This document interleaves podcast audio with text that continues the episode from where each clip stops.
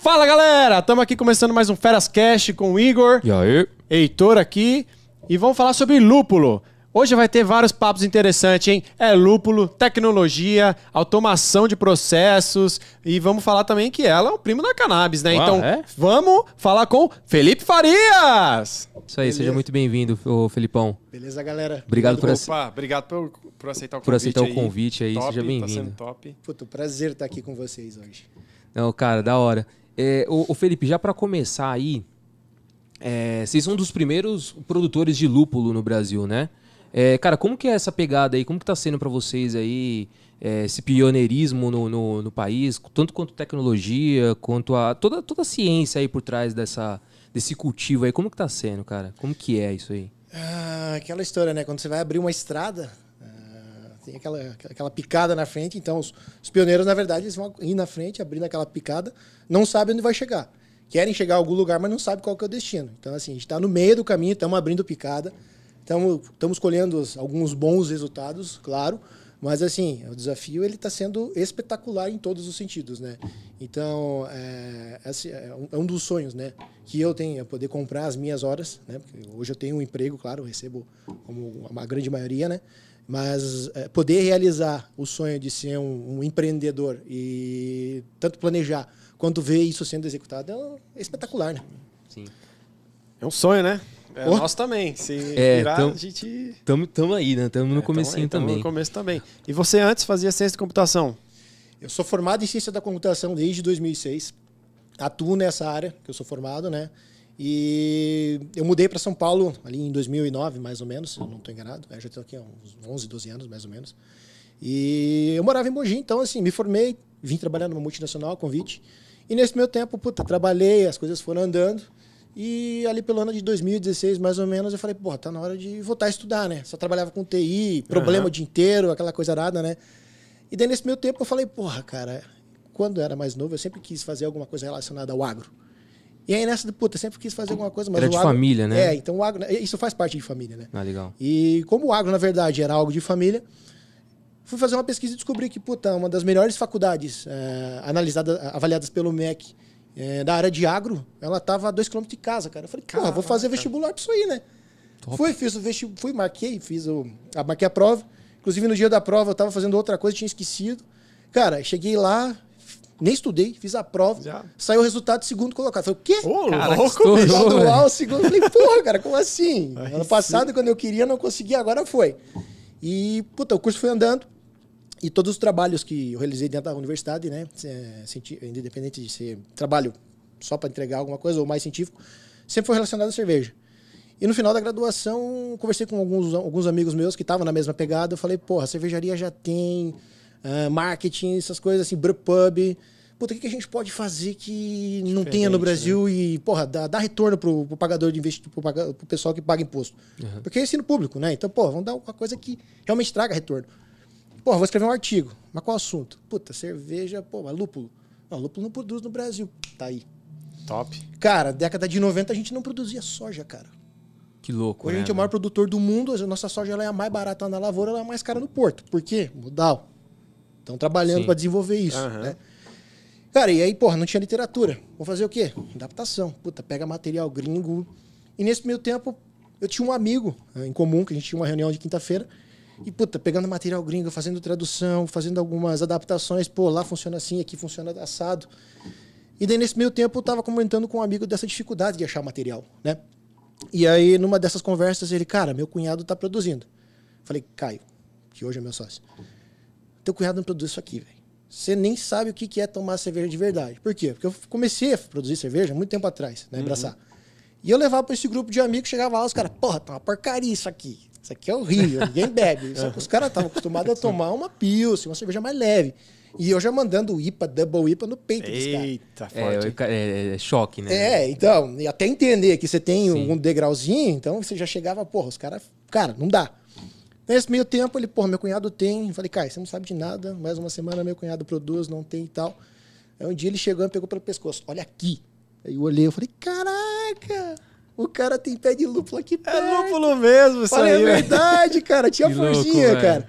Aí eu falei, porra, posso conhecer? Que eu tava fazendo o trabalho. Nesse meio tempo eu tinha Um dos meus amigos tinha visitado a produção do, do, do produtor lá de São Bento Sapucaí, acho que é Rodrigo Veraldi o nome dele, né?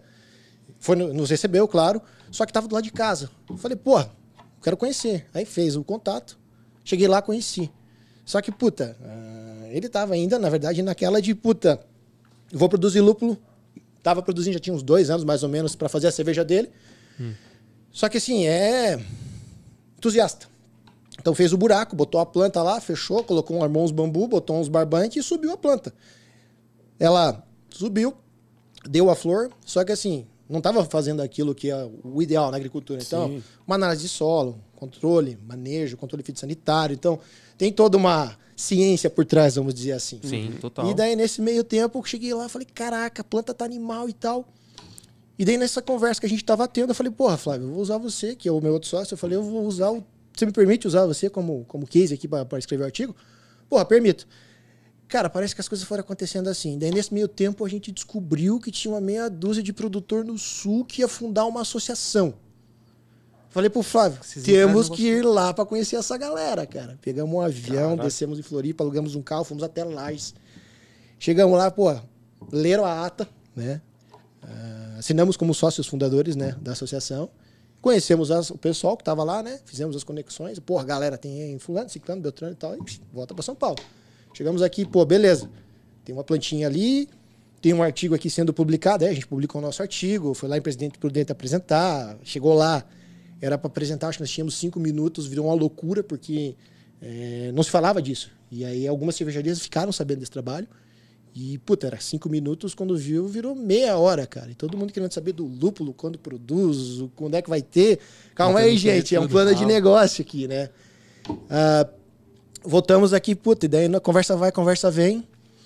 Vamos, Felipe, porra, a gente tá pensando aqui, tem a chácara, a gente quer fazer alguma coisa aqui, produzir que possa pagar os custos, né? Porque aquela ideia, pô, tem a chácara, tem uma estrutura, aquilo custa. Falei, cara, o que que vocês querem fazer? Aí sentou eu, o Flávio, o Caio, o pai do Caio, colocamos os indicadores na, na, na ferramenta que a gente acabou desenvolvendo na época da faculdade, que dá os indicadores do plano de negócio, se é viável ou não, quanto que tem que investir. Aí nesse meio tempo, puta, eles viram, porra, é viável, vamos fazer. Aí botaram lá, começaram a trabalhar com as plantas. Puta, e se a gente pegasse isso daí e colocasse no chão o projeto realmente? Vamos fazer uma fazenda modelo? Ah, beleza, vamos, vamos fazer uma fazenda modelo. Cara, corremos atrás de uma área, o Flávio achou, alugamos, arrondamos aquela área. E aí, puta, vamos, vamos botar o projeto no chão. Vamos, tá. O que, que precisa? Ah, cara, para levantar o quintal, precisa de poste, cabo de aço, precisa de âncora, precisa de planta. Ah, não, tem- começou en- aí começou a entrar no detalhe do detalhe. Cara, precisa de trator, precisa de implemento, pôr negócio em altitude. Como é que você vai andar? Como é que você vai subir naquilo, cara? Literalmente você escala o negócio. Sim. Cara, a gente fez implemento, pra você ter noção. A gente Caraca, acabou fazendo velho. implemento, então a gente fez uma plata. O que, que acontece, né? Um dos implementos, na verdade, ele, a gente usa para poder fazer a parte de amarração do- dos cabos de aço e até para amarrar o, o, o sisal, né? Que é a linha que vai até lá em cima onde a planta cresce. É, e, e aí ela bate lá em cima, domina pical, ela abre o braço e vai dar flor, tá? Aí fizemos o implemento, puta, e aí os caras até brincaram, né? Aí criou-se a associação, temos o grupo, né? Aí mandei a foto na associação. Os caras chamam aquilo lá de Torre da Loucura, cara. Aquele negócio tá assim que. E assim, quando você tá lá em cima, cara, parece que você tá a 100 metros, que o negócio balança, chacoalha. Aí você usa uma louco, cadeirinha velho. de, escalão, de, de, de alpinista. Tem que. Cara, é uma loucura. E só eu que subo naquilo, meu sócio morre de medo de altura. Então, e aí, assim. tipo, tá sendo vocês que estão fazendo toda, toda essa parte aí de, de, de operar o negócio mesmo. Então, Isso, a gente tem enquanto- aí, botamos o viveiro, né? Sim. Fizemos o viveiro, botamos o campo no chão, colocamos a fazenda modelo. E, cara, aquilo que era para ser um algo que puta, era uma fazenda modelo tá tomando uma proporção gigantesca, porque nós fizemos o negócio, a gente botou no chão, a gente tem automação. E alguns produtores e algumas empresas olham para isso como sendo, porra, é muito inovador. Por quê? Porque, cara, o pequeno produtor, ele olha muito pelo custo da mão de obra. E quando você fala de automação, ele já automaticamente ele tem aquela, aquela, aquele bloqueio, pô, é caro. Mas não, cara. Quando você investe em automação, quando você controla, você monitora aquilo que você está fazendo, você sabe se está dentro do esperado ou não. Então, antes de dar algum problema, você já consegue antever com dado. sim. E você economiza também no. Não, no longo ter prazo, né? funcionário É. e tudo, né? Assim, Você vai ter retorno Menos, com né? isso, Vai ter um né, pouco menos prazo. de funcionário. É, a gente toca um hectare, na verdade, com, com uma pessoa, só que ele trabalha só no período da tarde. Caraca, velho. Cara, e até interessante porque é tudo automatizado. A gente tem automação da parte de irrigação, fertirrigação, a parte de iluminação.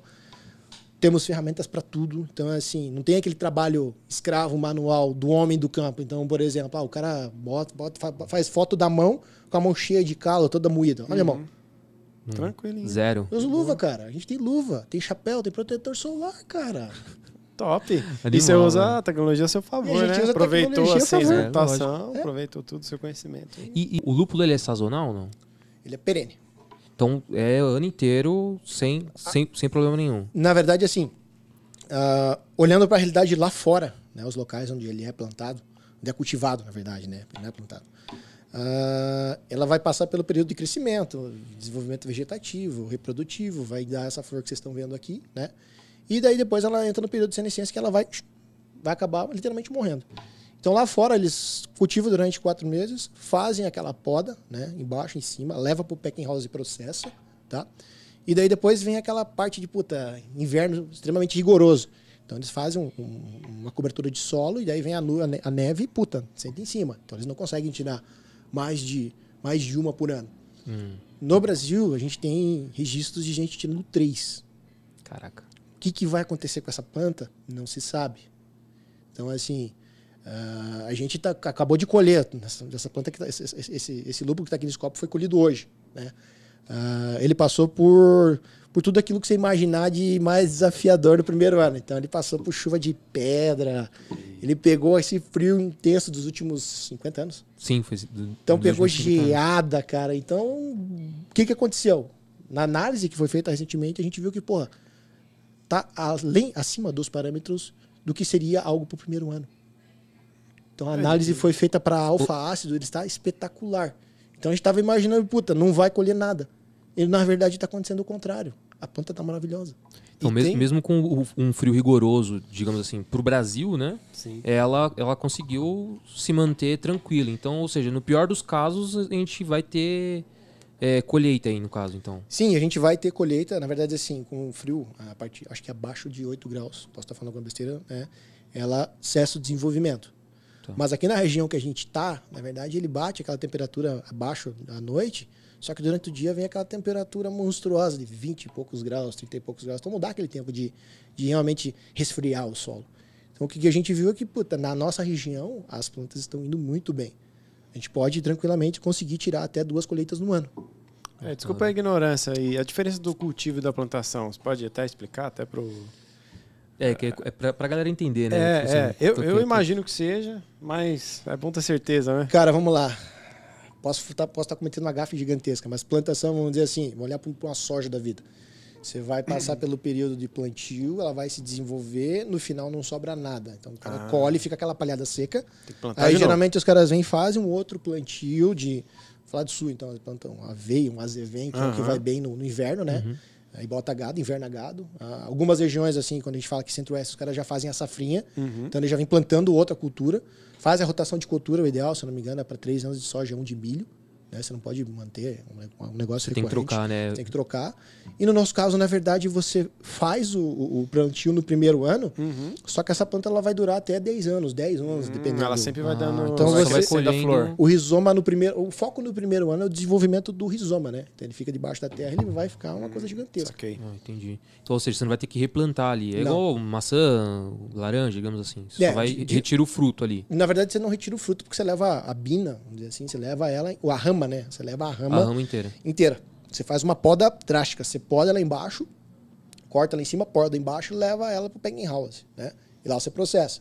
E Mas aí a você- raiz ainda. A raiz se mantém. o rizoma tá lá. Aí quando chegar no período de, de desenvolvimento de, de novo da planta, aquele rizoma vai dar os brotos, né? E aqueles brotos vão literalmente se desenvolver. E aí você faz a condução da planta até chegar no ponto que E, você o- precisa e a primeira, a primeira leva, você já pode usar? Tem que jogar fora? Como é que é? A primeira. é, Primeira Primeira safra, né? A primeira safra. Cara, então, a- a- fala-se que a primeira safra ela não tem valor comercial. Uhum. Tá? E hoje eu até estava discutindo com um dos caras que conhece muito dessa área, o Rubens Matos. ah, que é assim, a, a dúvida que a gente tem é se a, a flor ela tem qualidade para ir a mercado ou se a quantidade que ela vai produzir. E o que a gente tem visto, na verdade, é que se você fizer um manejo bem feito, a qualidade vem. só que ela não dá tanta quantidade. Entendi. Então o que a gente está vendo é que, puta, uh, do segundo ano, terceiro ano, você já tem escala, uma escala legal que justifica você colocar uh, maquinário ou mão de obra para colher, processar Entendi. e vender. Tem qualidade, mas não tem a quantidade para poder. É. Entendi. É o que a gente está validando ainda, mas eu acredito que seja essa a situação. Tá, animal. E para você utilizar ela na, na, na, cerveja, qual que é o processo que tem que passar a, a, a folha, a, a, flor no caso, né? Depois que você colhe, é. você já tem que fazer o processo de secagem. Nesse processo de secagem, ela vai perder, eu acho que se eu não estou enganado, de 70% a 80% do, do peso dela, que é apenas umidade, né? água. E o residual, na verdade, você passa por um processo de peletização na sequência. Então você vai compactar ele numa peletizadora. E aí você embala e vende para as cervejarias. Tá? Uh, os equipamentos das cervejarias, falando de Brasil, hoje, elas estão prontas apenas para receber o, o lúpulo em pellet. Por quê? Porque o importado vem em pellet. E outra, por que, que uh, os produtores uh, optam pelo pellet? Quanto espaço você vai precisar para armazenar uma flor versus um pellet que é desse tamanho, que é o tal do T90? Entendi. Outra Muito... coisa, depois que você seca, você diminui a, a, a chance de oxidação. Então, a partir do momento que eu colhi essa planta, ela está nesse copo aqui, ela está oxidando. Uhum. Então, ela vai perder tempo de prateleira, vai perder as propriedades e as características dela com o tempo, né? Então, tem que ser... E qual que é o prazo para poder já fazer isso? Colheu, tem que, ser, tem que, ser, imediato. É Colheu, é imediato. É imediato. Colhe, seca e peletiza. E daí armazena em câmara fria ou já manda direto para a cervejaria. Mas lá fora tem casos de cervejarias os caras eles chegam no momento da colheita e os caras já pegam a, a bag inteira e já leva para fazer cerveja. Que foi a experiência que a gente tem proporcionado para a galera. Pega esse lúpulo, abre, cheira, joga dentro da cerveja, deixa ele dar uma, uma curtida e sente o aroma. Não, é, o que a gente fez ali embaixo agora, né, cara? O negócio. Meu, é, cheiro, é, cheiro animal, animal. aroma da hora demais. Não, não fica, fica da hora. E o cheiro que fica muito na mão, né? Não, o cheiro é, fica na mão. Dá uma lupulada né? boa, assim, né, cara? O aroma de lúpulo da hora. Não, é muito doido. E pra fazer, você usa a lupulina ou, ou é tudo? Como que é? Quando você faz o processo de secagem de peletização, você leva tudo. Então, você não consegue retirar uhum. Não existe um processo. Na verdade, existe o processo para extrair os óleos essenciais, sim, sim. claro, mas hoje a gente não tem isso, é, vamos dizer assim, escala industrial no Brasil. Lá sim. fora, lá fora, eu estava vendo os números, acho que, acho que são 10, 15% os caras é, trabalham essa parte do extrato, extrato dos óleos essenciais, se eu não estou enganado. Né? Algumas cervejarias, acho que a Heineken tem isso aí. Posso estar falando alguma besteira, tá? Mas a grande maioria é isso aí, T90 e, e a lupulina que interessa. E a partir dela você consegue plantar mais também? Ah, pô, subiu aqui a, a o lúpulo cresceu tal, você consegue plantar a partir dela ou não? Você tem que comprar alguma coisa específica para plantar ela, né? Você compra as, a, as mudas de viveiros que já são legalizados ah, no Brasil. Então, assim, viveiros que eles têm o Renazem, né, que é fornecido pelo MAPA. Então, aquele viveiro, na verdade, ele, ele atesta que ele, puta, as, as, as, cultivares que ele tem disponível lá, elas têm é, registro de origem, né? Então, você está comprando aquilo, você sabe o que, que é. E não tem muito, né? Cara, assim, nós temos um viveiro, mas já tem mais alguns assim na, na, região no sul tem algum tem um, colega nosso o pessoal do lúpulo gaúcho aqui na região aqui de São Paulo também tem então assim Sim. já existem alguns viveiros né, para poder suportar a demanda dos produtores ah da hora. e você foi um dos pioneiros né nosso viveiro foi um dos pioneiros ah, animal. animal. E quando a gente fala de lúpulo, a gente já pensa logo na cerveja, né? Mas dá para dá para utilizar em outras funções, né? Em outras para produzir outras coisas, né? Dá. O, e vocês têm planos com isso? Tipo de. Porque o, pre, o, o preparo dele vai ser diferente, ou não? Assim, uh, o foco inicialmente. É para cerve é cerveja. Pra é, cerveja. Mas o que a gente tem visto é que até estava comentando com vocês. Puta, Sim. pegamos umas flores, estava seca esses dias lá. Vamos moer isso aqui, fazer um cigarro para ver o que acontece? Vamos. Beleza, fui na tabacaria, cheguei lá, moça, me vê um fumo que eu vou provar com lúpulo. A moça, lúpus? Não é doença, moça. É lúpulo. não é lúpus, tá? Aí ela, você tem certeza que é o fumo ou o tabaco? Eu falei, moça, eu não fumo, qual que é a diferença? Olha lá, o tabaco é um fumo que ele é lavado. Eu falei, então ele é mais fraquinho, é. Eu falei, então é isso que eu quero. Show. Aí peguei, chegamos lá, tava meu sócio lá num toco moendo o negócio, tiozão, né? Pá, moe negócio, vamos fazer o cigarrinho, fez, com, com tabaco. Erramos a proporção daquela, começamos a tossir. Falei, cara, vamos diminuir esse negócio aqui, que eu acho que é o tabaco. Aí fomos diminuindo, chegou no ponto que a gente só botou o lúpulo. Cara, o sabor é bom. Caramba. E aí vocês fica- colocaram só o lúpulo. Só o lúpulo, colocou no cigarro, fumou, ficou bom. Não tem nicotina, né? Fumou cerveja, né? É, É, literalmente. fumou cerveja. Não, e cara, tem gente que quando toma uma breja dá aquela vontade de fumar, né? É. Então, pô, você tá tomando a breja ali, deu vontade de fumar, cigarrinho de lúpulo ali, ó, já era. Não, não é fedido, cara. Não, não enroscou nada, ficou de boa. E, puta, fizemos cigarro. Então, pô, cigarro deu boa. Inclusive, hoje, o pessoal do Polo Cervejeiro tá abraçando uma cerveja lá e tem um, um deles que é dono de, de- de tabacaria. Ah, contamos pra ele, ele já pirou, né? Ele falou, cara, você tem que arrumar um pouco isso aí pra provar, cara, porque eu tenho tabacaria. Eu falei, puta, tá aí. Pega aí. Sensacional. a E oportunidade de o, negócio. e o lúpulo é da família do, do cannabis, né? É, Mas elas são primas. Brisa não, não tem. Cara, ela tem um pouquinho de THC, mas assim, É relevante. É, é, a bem- quantidade que você vai ter que é, utilizar É para absurdo. falam que a quantidade é muito grande. Então, assim, não compensa. A brisa maior vai ser na cerveja mesmo. Né? Vai lá dar na cerveja. Vai ser da, da cerveja. E, cara, e pensando um pouco na, na- Voltando um pouco da tecnologia, assim, né? É, me explica um pouco melhor qual que, que- o que, que vocês estão usando aí de tecnologia para auxiliar a, esse cultivo aí. Como, como que vocês estão lidando com isso? Cara, eu costumo falar que assim, a galera que, que já trabalhou com desenvolvimento de sistemas, trabalha com TI, é um bando preguiçoso. é.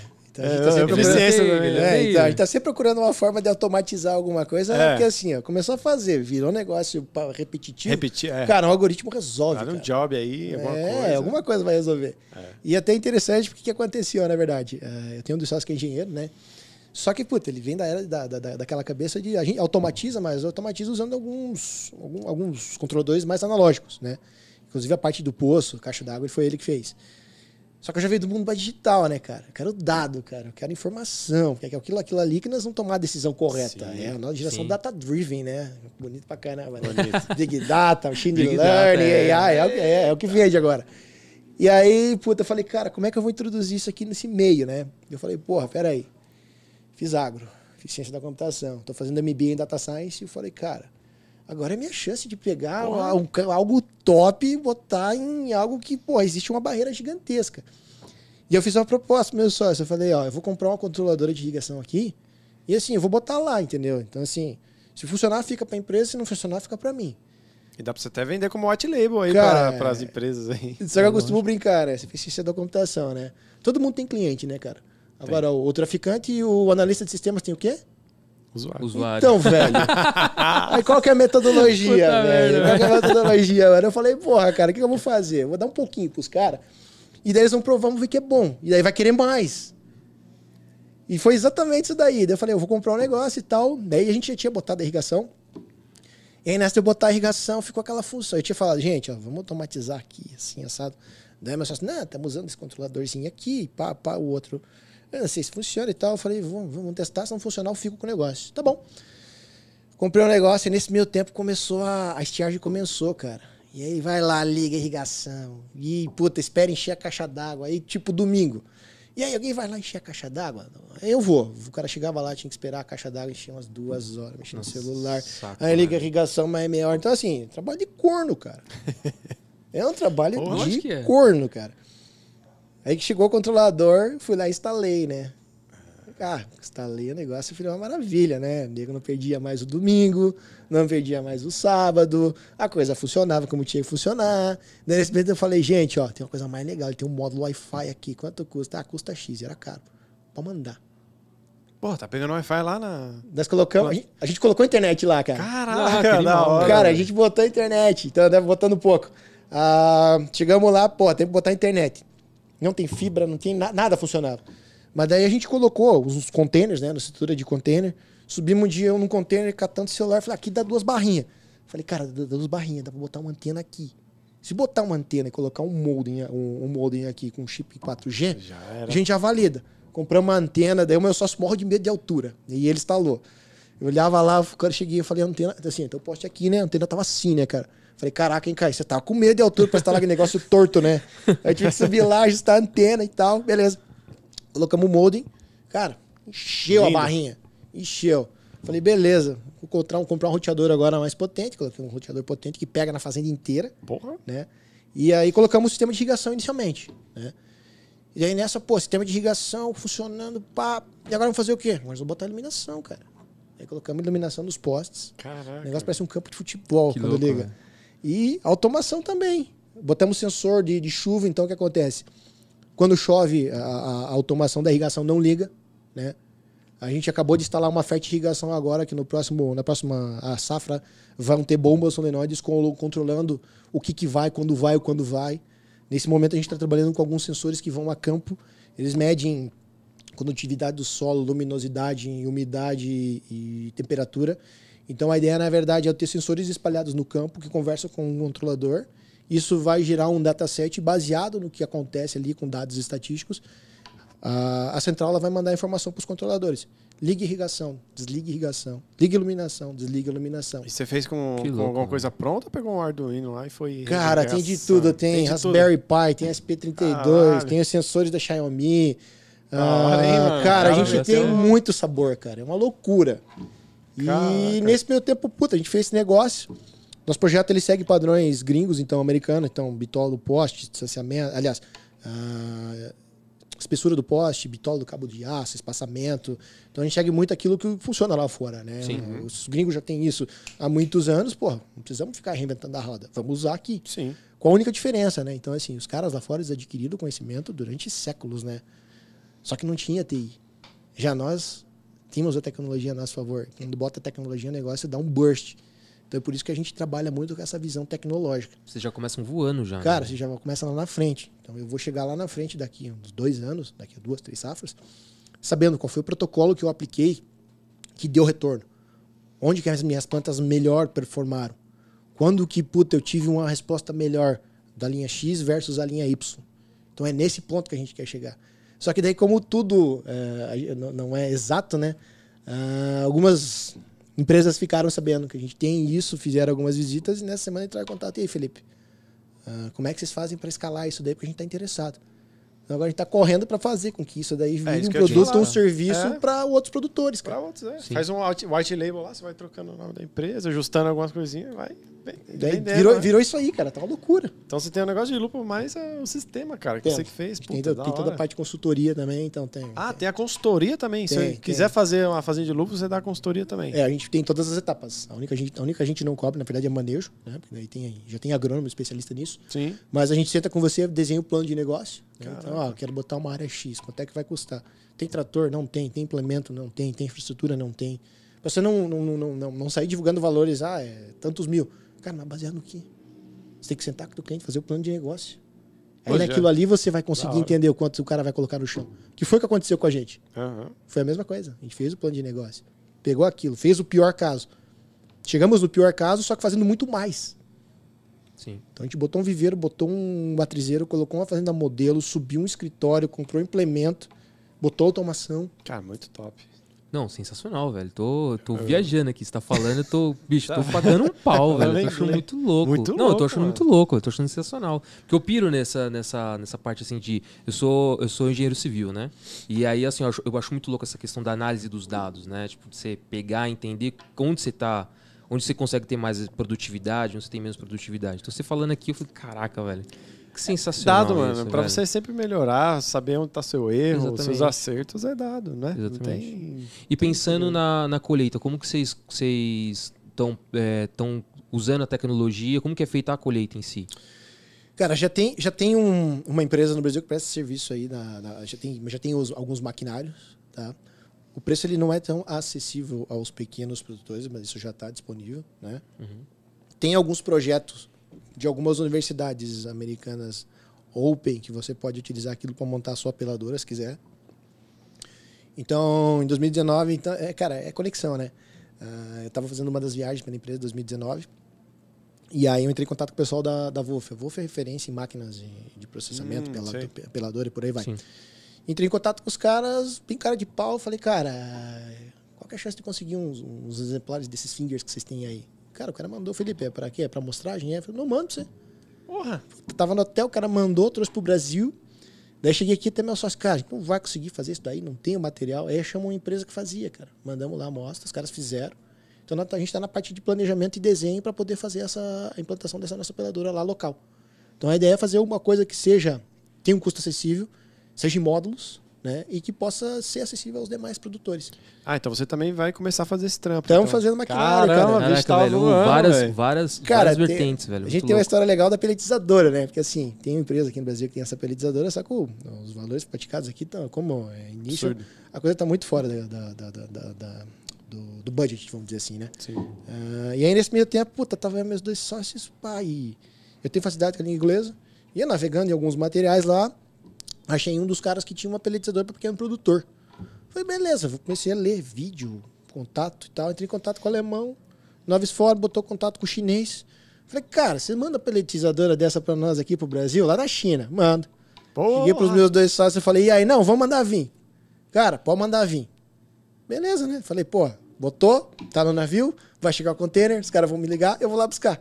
Mano, Porra nenhuma. Taxaram o negócio. cara, não, passou. Quando chegou aqui, quando Fora tava. demora pra caralho no. Cara, no- tava no atracando aqui no porto, recebi um e-mail do cara, ó, velho, você tem que ver isso, isso, isso, isso, tem isso aqui, tem que ter um fulano de tal que vê essa situação. E, cara, a, a lista de exigência. E o bagulho chegando A já. lista de exigência não acabava, tava checando, cara.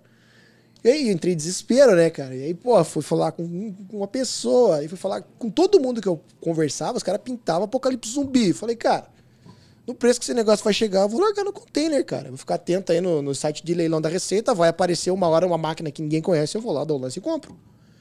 E aí, nesse meio tempo, puta, já tava desistindo, né, cara? Estresse, lá, batendo lá em cima. E aí, eles tinham um amigo meu trabalhando lá em casa, né, cara? Ele trabalha numa empresa grande aí, diretor dessa parte de logística. Cara, e assim, e eu fazendo uma reunião, ele fazendo outra, e eu vi que ele começou a falar. do- quando você começa a se envolver, você começa a entender alguns termos, né? E ele começando a falar os termos, cara. E termo tal, eu match. Termo, match. Opa.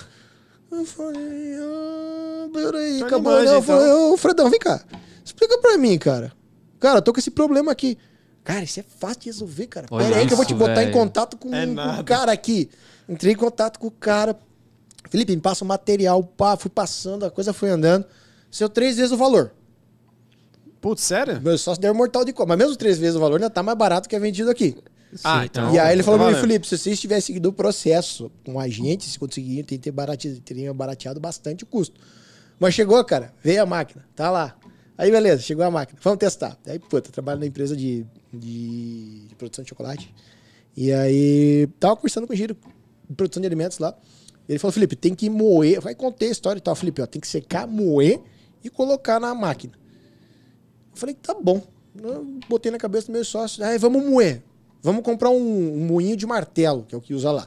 Vamos olhar, caro pra caramba. Aí o meu sócio, cara, vamos usar aquele moedor de carne da avó pra testar. Eu falei, Beleza, É, né? ué, de tempero, carne. Cara, é né? todo experimento. MVP, né? Não, é, MVP. é, Pegamos lá, pá, moedor da avó, joga a flor, moe, mede a temperatura, mede a, a umidade, 10, 12%, tá dentro do esperado, joga na máquina. Liga a máquina, pá, olhando assim, um gira assim, outro gira assim, tal, joga na máquina. Cara, saiu os primeiros pellets. Nossa, pelletizamos um negócio animal, pá. A temperatura subiu, cara. Aquilo virou um. aquilo virou um negócio. Nós demoramos umas quatro horas, desmontamos a máquina, cara. Não saía mais pellet. Eu olhei e falei, cara, acho mais fácil é meter um prego e um martelo aqui pra limpar esse negócio. Cara, que o negócio virou um inferno, cara. Ficou umas quatro horas Vocês limpando. vocês estavam não, não tinha entendido a manutenção do negócio. então. Não, o manual de Tinha que- instrução vem chinês, cara. Não fala que o lúpulo. Você até pega o negócio do Google, Imagina, pô, cara. Mas não fazia sentido, Lascou, cara. fudeu. Cara, Cara, eu falei, podia ter mandado um chinesinho junto pra dar uma... Puta, cara. Eu falei, Ajuda. E você, pô, daí você vai olhar, não, não tinha, não tinha nada de vídeo. Beleza. Ficou aquela porcaria largada lá no canto, meu sócio me buzinando nas orelhas. Aí, nesse meio tempo, rolou um evento lá fora, cara. Falando da parte de processamento. Primeiro vídeo. Eu falei, ah, semana inteira, final do dia, eu falei, ah, vou participar, né? Meia hora. Cara, primeiro vídeo, o cara, ah, processo de pelletização. Falei, da hora, vou ver isso aí, né? Vai, prestando atenção, cara é só especialista nisso, vai, vai, vai, vai. Agora eu vou mostrar um vídeo de três minutos. Cara, a hora que o cara começa o vídeo, a nossa máquina. Eu falei, mentira! Aí sim, cara, de repente lembrar, cara. Aí o cara pá, pegou o negócio, joga o premix, pega a flor, não mói. Joga inteira, sai os pés do outro lado. Eu falei, mentira. Ah, Três minutos o cara fez o negócio, nós passamos o dia, cara. e aí ele deu a dica de ouro, ó. Se acontecer do negócio prender, não use um prego e um martelo. A primeira coisa que eu atrás é um prego e um martelo, cara. Rebenta a máquina, cara. Você tem esses Aí preseparos, o né? Felipe tá com o prego com o martelo assim, ele olha e... já joga pro lado. Cara, é... E deu certo. Fez lá o teste. e, Fez, experimentizamos. Pô, a cerveja que a gente trouxe pra vocês é, é, é pra, que eu trouxe pra vocês experimentarem é vamos pera de feito né? nessa máquina aí, cara. Da hora, Cara, que hein? louco, velho.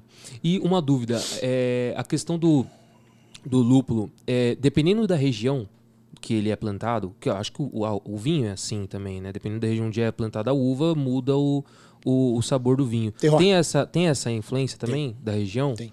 Então, tipo assim, é, possivelmente a- o, o lúpulo do Alto Tietê vai ter uma característica ali para um tipo X de cerveja. Vocês já conseguiram identificar qual que é essa... Cara, acredito assim, é, que- plantação de é, que- é que terroir é, é a soma de vários fatores, né? Clima, manejo, características da, da- da- Solo, do solo. Então, assim, são várias variáveis que vão é, é, que vão transmitir para ele aquilo que você identificou hoje lá pela quando chegou aqui. Até foi interessante Uhum. que você pegou um negócio, ó, pô, isso aqui lembra Pitanga? pitanga. Então, assim, geralmente o cara, pô, é lúpulo aí, pô. É sensorial. Então, Uhum. algumas coisas são muito. é, Não, o vamos dizer cheiro é de IPA. O cheiro, cara, é IPA pura. Só que aí na hora que eu coloquei na boca, assim, o cheiro da, da, da folha da pitanga. assim, velho. sabor. É, o sabor da. É, da- Eu falei errado. O sabor da pitanga. Achei do caralho. Então assim. é um mercado, na verdade, que, puta, ele tem. Ele, ele tá em um ascendente, claro. Ah, tipo, dados de. Acho que são cento, de 2015, 2019, o Brasil importou, acho que são 150 milhões, toneladas de 150 milhões de dólares. É um mercado grande, né? A gente é o terceiro maior produtor de cerveja do mundo. Então, assim, é um mercado gigantesco. Tem muito. Então tem, muita muito demanda, a crescer. velho, tem E assim, demanda. é a matéria-prima hoje que todas as cervejarias utilizam, independente da, da, da- da cervejaria, ela é importada. Pô, já vou comprar umas commodities aí na bolsa de valores. né? O cara, não, e assim, e pensando nessa questão da, de mudar o sabor, né? Tem o livro Sonho Grande, os caras contam um trecho, logo os caras compram a. Agora não lembro se eles compram a Brahma ou a, a Antártica que eles compram logo de cara. É, eles percebem que tem uma diferença na cerveja dependendo da região, porque variava o. que era a falta de padrão, né? Que era a- o, dependendo do mestre, mestre cervejeiro, a cerveja tinha uma diferença de, de, de, gosto, né? É, isso eles ajustaram. né? agora, é, tipo, é tentar entender como que vai conseguir ajustar isso dependendo do lúpulo, da onde que tá vindo. Então, tipo assim, vai ter uma, teoricamente, uma fidelidade ali dependendo da região. Hoje a gente tem é, produtores de lúpulo no sul, né? É, aí pensando assim, o clima é totalmente diferente. É outro país, né? Pensando em clima, é outro país. É, e aí, assim, pensando na- nas cervejas brasileiras que, que estão por vir, que vão começar a, a trabalhar com o lúpulo brasileiro, é, cara, a gente vai ter uma variedade de, de cerveja, assim, né? Tô pensando lá na frente também, né? Ah, Hoje já existe uma variedade enorme de cerveja. Mas será que, tipo assim, eles vão explorar isso? Tipo assim, ó, a cerveja característica do sul, a cerveja característica do, do centro-oeste, assim. Será que rola isso? Não? Cara, assim... Tô viajando aqui É, eu, também, eu né, acho que assim, é é uma viagem interessante, é uma discussão bem interessante, porque quando você olha pro vinho, o vinho tem essa ideia, né? É, então. Tem o terroir, aquilo que vem daquela região, Vale dos Vinhedos, lá, Bento Gonçalves, lá em é, Caxias do Sul, aquela região lá. Sim. Então, assim, o que a gente vê, na verdade, é que vão, vão não só vão haver, como já, já estão havendo algumas diferenças de algumas cultivares produzidas na região sudeste, na nordeste e no sul. E no sul. Quantidade de óleo essencial, quantidade de alfa-ácido, beta-ácido, coomulone, mais um monte de cara, mais um monte de, de, de, de características que ele tem. Na verdade, não seria característica, seria um. ah, esqueci a palavra agora. Mas enfim. É, isso mas que define, na verdade, a- a- o produto final, vamos dizer assim, né? A flor. E quando você pega cultivar, então, uma comet da vida, você tem lá o que, que é o, o valor mínimo e o máximo para cada um dos indicadores. Essa era a palavra. Para cada um dos indicadores. Então, se você está dentro daquilo ou fora, então se está fora, teoricamente não é o que é esperado para aquela, pra aquela cultivar. Agora, se você está, por exemplo, trazendo, fazendo uma cultivar, né? trabalhando nela, e ela está batendo aquele máximo ali, e aí naquele máximo, as características, no sensorial você tem algumas características que você precisa identificar, né? E tem alguma coisa além daquilo, pô, aquilo ali já começa a conferir um certo terroir. É terroir, então, o nome. É, Terroir seria o que, que é da... aquilo que é específico da região, né? Que é específico da É uma região. coisa bem, é, tipo, E se você pegar esse, esse lúpulo, por exemplo, eu tenho uma, uma, uma cerveja lá que eu faço, produzo. Se eu pegar o seu, vai dar uma. O seu, é pellet que você falou o nome, né? isso, pellet. É, se eu pegar o seu e fazer, vai ficar diferente o gosto, ou não? Cara, assim, ah, eu lembro Eu do- teria quando- que criar um novo Quando- modelo, sei lá o nome, novo. novo Tipo, eu tenho lá uma IPA, uma POE, alguma coisa assim, aí tu vou ter que inventar um novo modelo para poder usar esse lúpulo, ou não? Eu não, na verdade, só assim, substituir. Não, na verdade, assim, você vai acabar usando o lúpulo produzido no Brasil. Então, o Comet aqui, ele tá dentro das características do, Uhum. do, do Comet lá de fora. Pode ser que tenha um terroir ou não.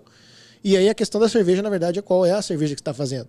Então, quando você vai fazer a cerveja, existem algumas coisas que precisa respeitar. Então, gravidade, inicial, final, IBU, amargor, toda aquela coisa lá, lá que o cervejeiro Aham. fala a respeito, né?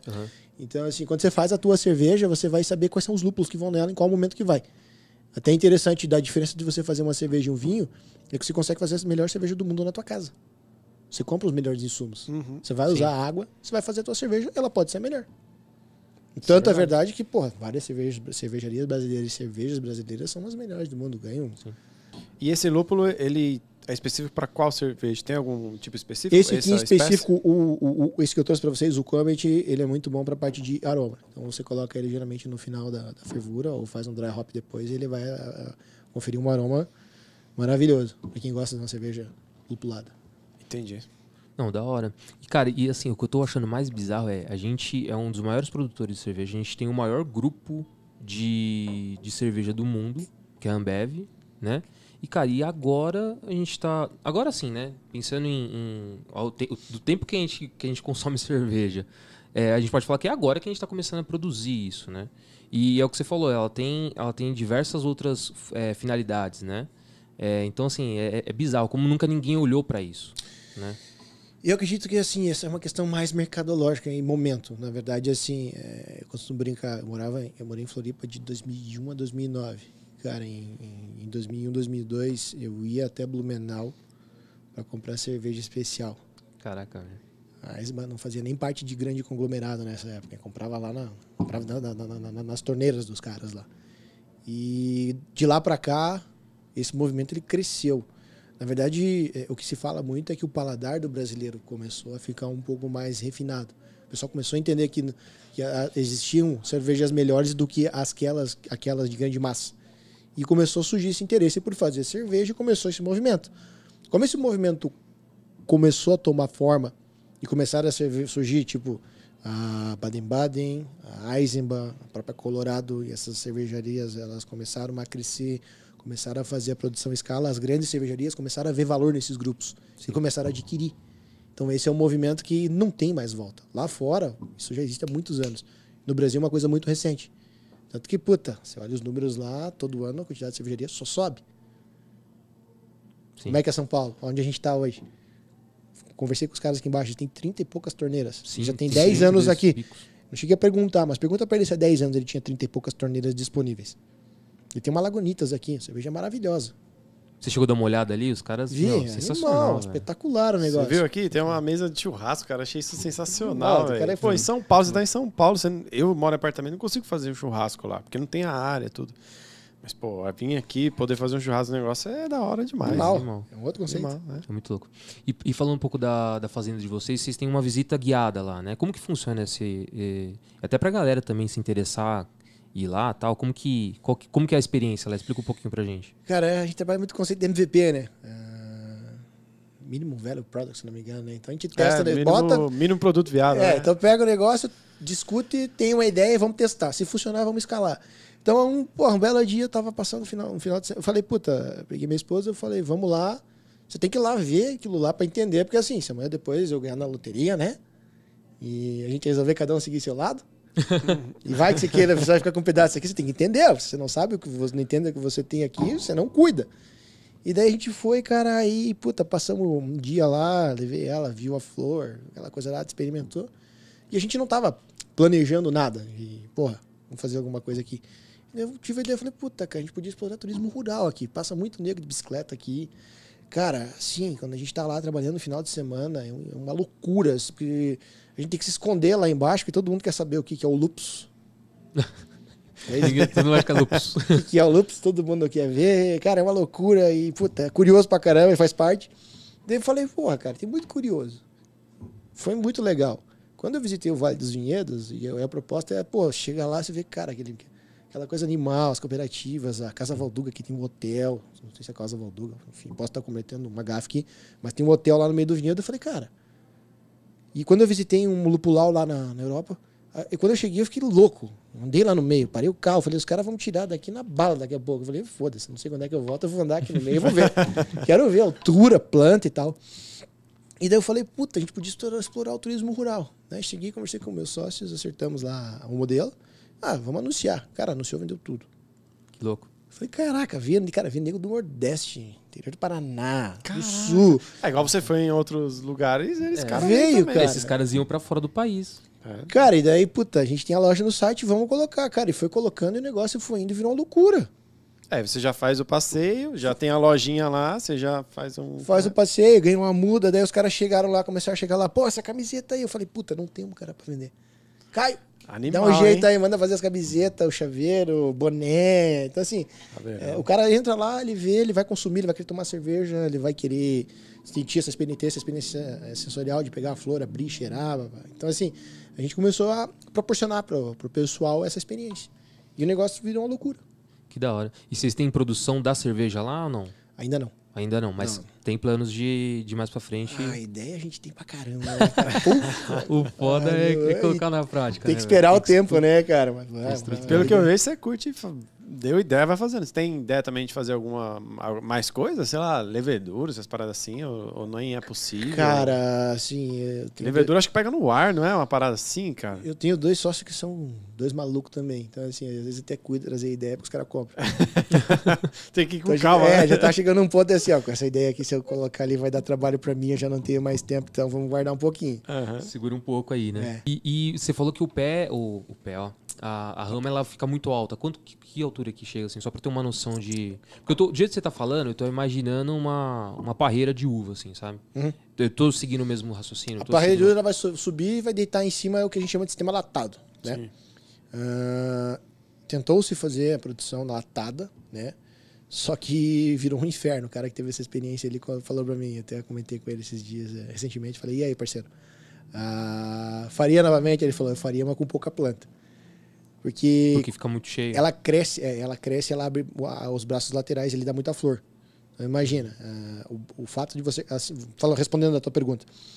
É um você bota, a gente bota poste de 7 metros de altura, fica enterrado um metro e- e alguma coisa para baixo, então a planta vai dar ali, ela vai crescer uns 6 metros. Caraca, é bem alto. e aí ela bate lá em cima, você tem um espaçamento de um metro entre plantas, porque dependendo da a cultivar, ela abre bastante, bastante braços laterais. E a gente quer esses braços laterais para dar bastante cacho e muita flor. Que tá na foto que eu mostrei para vocês lá. Então, assim, aí você tem alguns tratos culturais. Então, ela vai, ela vai se desenvolver inicialmente ali. Quando ela está no tamanho de mais ou menos um meio metro, você coloca a gente chama de fio de sisal, ou linha de condução. Então, você coloca ela enterrada e, e- e conduz em V. Você pega, escolhe os dois melhores ramos de cada lado. É, ela cresce no sentido horário. Por mais que você bote no anti-horário, ela faz sentido horário.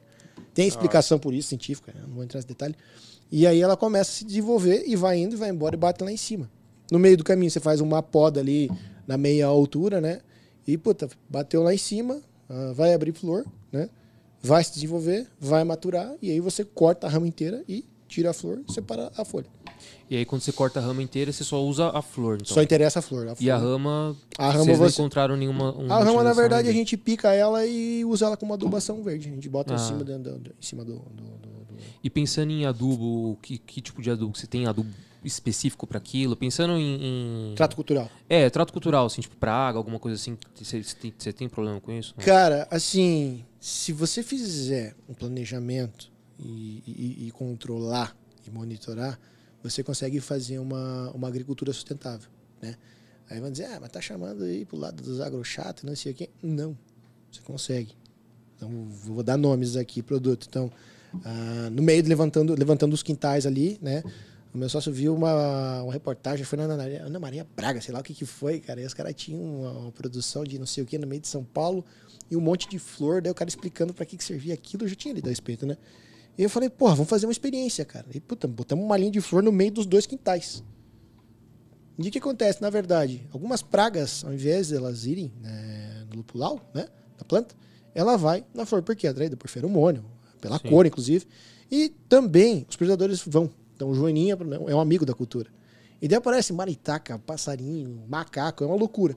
Então, a gente faz um controle é, diário, né? Tem um, um caminhamento lá do, do, pessoal da Fazenda Diário acompanhando o que está acontecendo ou não. A gente faz um controle biológico, então a gente usa calda bordaleza, a gente usa é, caldo de fumo, que é um inseticida natural, óleo de nim. Tudo natural. Mantém, tudo, tudo biológico, né? Tudo biológico. É. Isso, é. não usa nada químico. E faz a que parte louco. de roçada, não usa nenhum produto para roçada. Aí a gente fez a cobertura de solo, então isso evita que a erva daninha suba ah, na época de chuva, ela, ela cresça ali na linha de condução. Então a gente fez uma cobertura de solo bem legal. Nas entrelinhas a gente usou uma, uma adubação aí, uma braquiária da vida, uma braquiária rosuense, que é a mesma utilizada no café. Então, passa o trator por cima da roça, joga em cima da linha, aquilo vira um adubo. Então, se você trabalhar de uma forma uh, organizada, você consegue ter uma cultura sustentável. Tanto que na próxima safra, cabeceira de poste, a gente usa. Tem flor para tudo. Então, você chega lá, vocês produzem flor? Também. então, você vai na parte de flor, cara, as flores estão detonadas, cara, elas estão moídas. No lupulau, não tem problema. É o boi de piranha, né? Exato. A, flor acaba sendo o boi de piranha, né? Exatamente. Assim, é até interessante que alguns produtores chegaram aqui e viram, porra, cara, explica. Daí o cara, puta que sacada. Então não usa químico. Que Até porque a gente não tem químico. Inteligente, né? Trabalha de forma inteligente, né? É, você Sim. já consegue fazer. Claro, olhar para uma larga escala aí de, porra, 20, 30 hectares, uma coisa mais absurda, vai ter que verificar qual é a viabilidade, né? Isso para nós está sendo viável, porque a gente tem uma área no chão de um hectare, vamos expandir, claro, para mais alguns hectares. Então vamos fazer as divisões, vamos ver até onde é viável. Mas eu digo para você, eu tenho algo no chão só com controle biológico. Que louco. É muito Top. doido. E é mais econômico, né? É. Pensando assim, é mais econômico. É. Porque o, o, agrotóxico, ele é, é, O defensivo, na verdade, quando você vai fazer a aplicação, você, você vai resolver aquele problema, só que você vai, pode ser que você crie outros, né? A planta estaciona um pouco. Só que ele é muito mais fácil. Chega, aplica, acabou. Deu. Ele vai entrar muito, ele vai entrar de uma forma mais reativa. Se você tem uma, uma planta saudável um ecossistema saudável, o teu resultado vai ser um produto mais saudável. Sim. É, o que você falou, você criou um ecossistema. É, né? para uma agricultura mais maior. extensiva, puta, você não vai, teoricamente, conseguir Sim. fugir disso. Sim. Eu digo assim, existem práticas mais sustentáveis que estão surgindo e estão sendo viáveis, mas hoje a grande maioria acaba indo pro, pro químico, né? Sim. E como você chegou nessa espécie de lúpulo aí? Como você, sei lá, tem, tem, deve ter um monte de espécie, né? Cultivar, sim. Eu não sei se é nome a espécie, mas tipo, deve ter vários aí. Como você chegou nessa, assim? Você falou, não, eu, tenho, eu vou fazer essa aqui no Brasil. Tipo... Cara, a gente viu o que, que tinha disponível no. Porque a gente teve ah, alguns viveiros que trouxeram. Lá, né, né? Eles trouxeram a, a, a, as mudas com comprovação de origem e a gente falou, puta, vamos no que tem comprovação de origem pra gente verificar se pô, é viável ou não. E, puta, já partimos para direto 11 cultivares no chão. Foi uma loucura. E nós três eu falei, não, vocês estão loucos. Não, não, nós vamos fazer então assim. O bom de você ter três sócios é que dois decidem e o terceiro acata, né? Tanto que a gente agora vai pro quarto campo, no quarto campo a gente vai usar bem menos, porque, pô, mais fácil você cuidar, a planta vai chegar no, no período de colheita mais uniforme. Então, assim, a gente tem hoje, eu tenho 11 cultivares, dessas 11, 6 já estão no ponto de colheita, as outras 5 só Deus sabe quando vão chegar no ponto. Estão quase, mas ainda não estão. Então, eu vou ter algumas operações que eu vou ter que fazer a mais para garantir que essas plantas chegam ou não. E existe uma cate as categorias? Ah, essa é premium, só usa em cerveja X, essa é, é usada numa cerveja Y. Existe isso? Na, Cara, olhando de uma forma bem mais simplista, aroma, amargor. Europeias, americanas, hum, neozelandesas, tá. australianas, uh, alemãs. Então, assim, você vai ter algumas escolas. E o estilo aroma, amargor ou dupla aptidão. Amargor e aroma. Entendi. Entendi. É separado assim. Entendi. E não, não é toda cerveja que vai lúpulo? Ou toda cerveja tem lúpulo? Não, tem cerveja não. que não vai lúpulo. E aí é, dá... essas, essas as normalzinhas assim de latinha aí que vende, é, acho que é tudo sem lúpulo. É, tipo uma pilsen uma da vida numa escola ali. É, é sem lúpulo. É. Sem lúpulo. Entendi. É que as que são mais, não sei se ainda são, né, mas até voltando no que eu tinha falado aquela hora, né, a gente consome cerveja, muita cerveja há muito tempo. Talvez não teve tanto interesse no, no lúpulo porque era cervejas que não iam lúpulo, né? Isso. Então, aí é, é, um pouco do que você falou, com a, com a crescente de cervejas que vão lúpulo, ou enxergaram a necessidade aí, por isso está tá crescendo. Vai crescer pra caramba ainda. É, né? não é à toa que as grandes cervejarias aí, os grandes conglomerados estão olhando, né? Estão fomentando. Então, tem um trabalho bem legal lá em, em Laje, Santa Catarina, Fazenda Santa Catarina é o projeto. É, então eles estão fomentando, inclusive eles têm um viver, eles, eles, eles fornecem as mudas para os produtores, eles garantem a compra da, da produção durante X tempo. Uh, acho que processam, se eu não me engano, então colhe, seca, peletiza. Então, assim, eles estão com um trabalho bem bacana de desenvolver esse arranjo produtivo local para que se crie né, essa ideia dos produtores. Então, a parte tem uma tem a Udesc da vida que tem a parte de agronomia. Então você tem a, o grupo da Ambev você tem uma Lombir que eles adquiriram que é a cerveja são cervejas especiais. Você tem a, a parte de pesquisa e desenvolvimento. Você tem a fazenda Santa Catarina. Então assim os caras estão criando esse arranjo produtivo naquela região e o que, que vai trazer de benefício mais uma vez olha o Vale dos Vinhedos sim será que vai chamar turista todo mundo quando desce para andar de moto vai para aquela região pô tem um lupulau aqui do lado da estrada vou parar para ver vou parar para ver é bem isso mesmo vou visitar vou entrar Quero pegar a flor. Acabou, quero uma camiseta, vou tomar uma cerveja, cara. Vou levar de presente pro pai. Porra, vai ter sabonete de lúpulo. O que nós estava falando? Vou extrair o óleo essencial, vai colocar para um aromatizador. Então vai surgir muita coisa. E você vai fazer uma marca sua ou não? cerveja? Ou não? Só lá mesmo? Cara, Quem for lá vai experimentar? Já, já existe uma. O meu sócio, é do, é do meu sócio, inclusive. Faz ah, parte legal. chama-se Propina Beer. Da hora. não, legal. legal. Que louco. Da hora. Então, assim, Queremos, com certeza. Onde vai chegar, não sei. Então, assim, é um ascendente. Estamos indo crescendo de uma forma eu... orgânica para ver onde vamos, onde é que a gente chega. Legal. A onda vai levando, né? Ah, vai. Da hora. E, e pensando na, na, tecnologia que você está utilizando, assim, você, você enxerga talvez. É, é, é, pensando em outro negócio, né? Fugindo, fugindo um pouco do lúpulo, que é escalar uh, o método de vocês, né? e vender esse tipo de, de metodologia aí. Vocês enxergam é, outros tipos de, de cultivo que utilizariam essa metodologia? Com certeza. Tipo, sei lá, é, se assemelha, o cultivo do lúpulo se assemelha a quais outros? Acho que assim, né? Ele é parametrizável também ou não? É. Na verdade, ah. assim, quando você fala de sistema de irrigação, pô, você aplica irrigação em tudo, né? Iluminação. Ah, sim, verdade. Então, sim.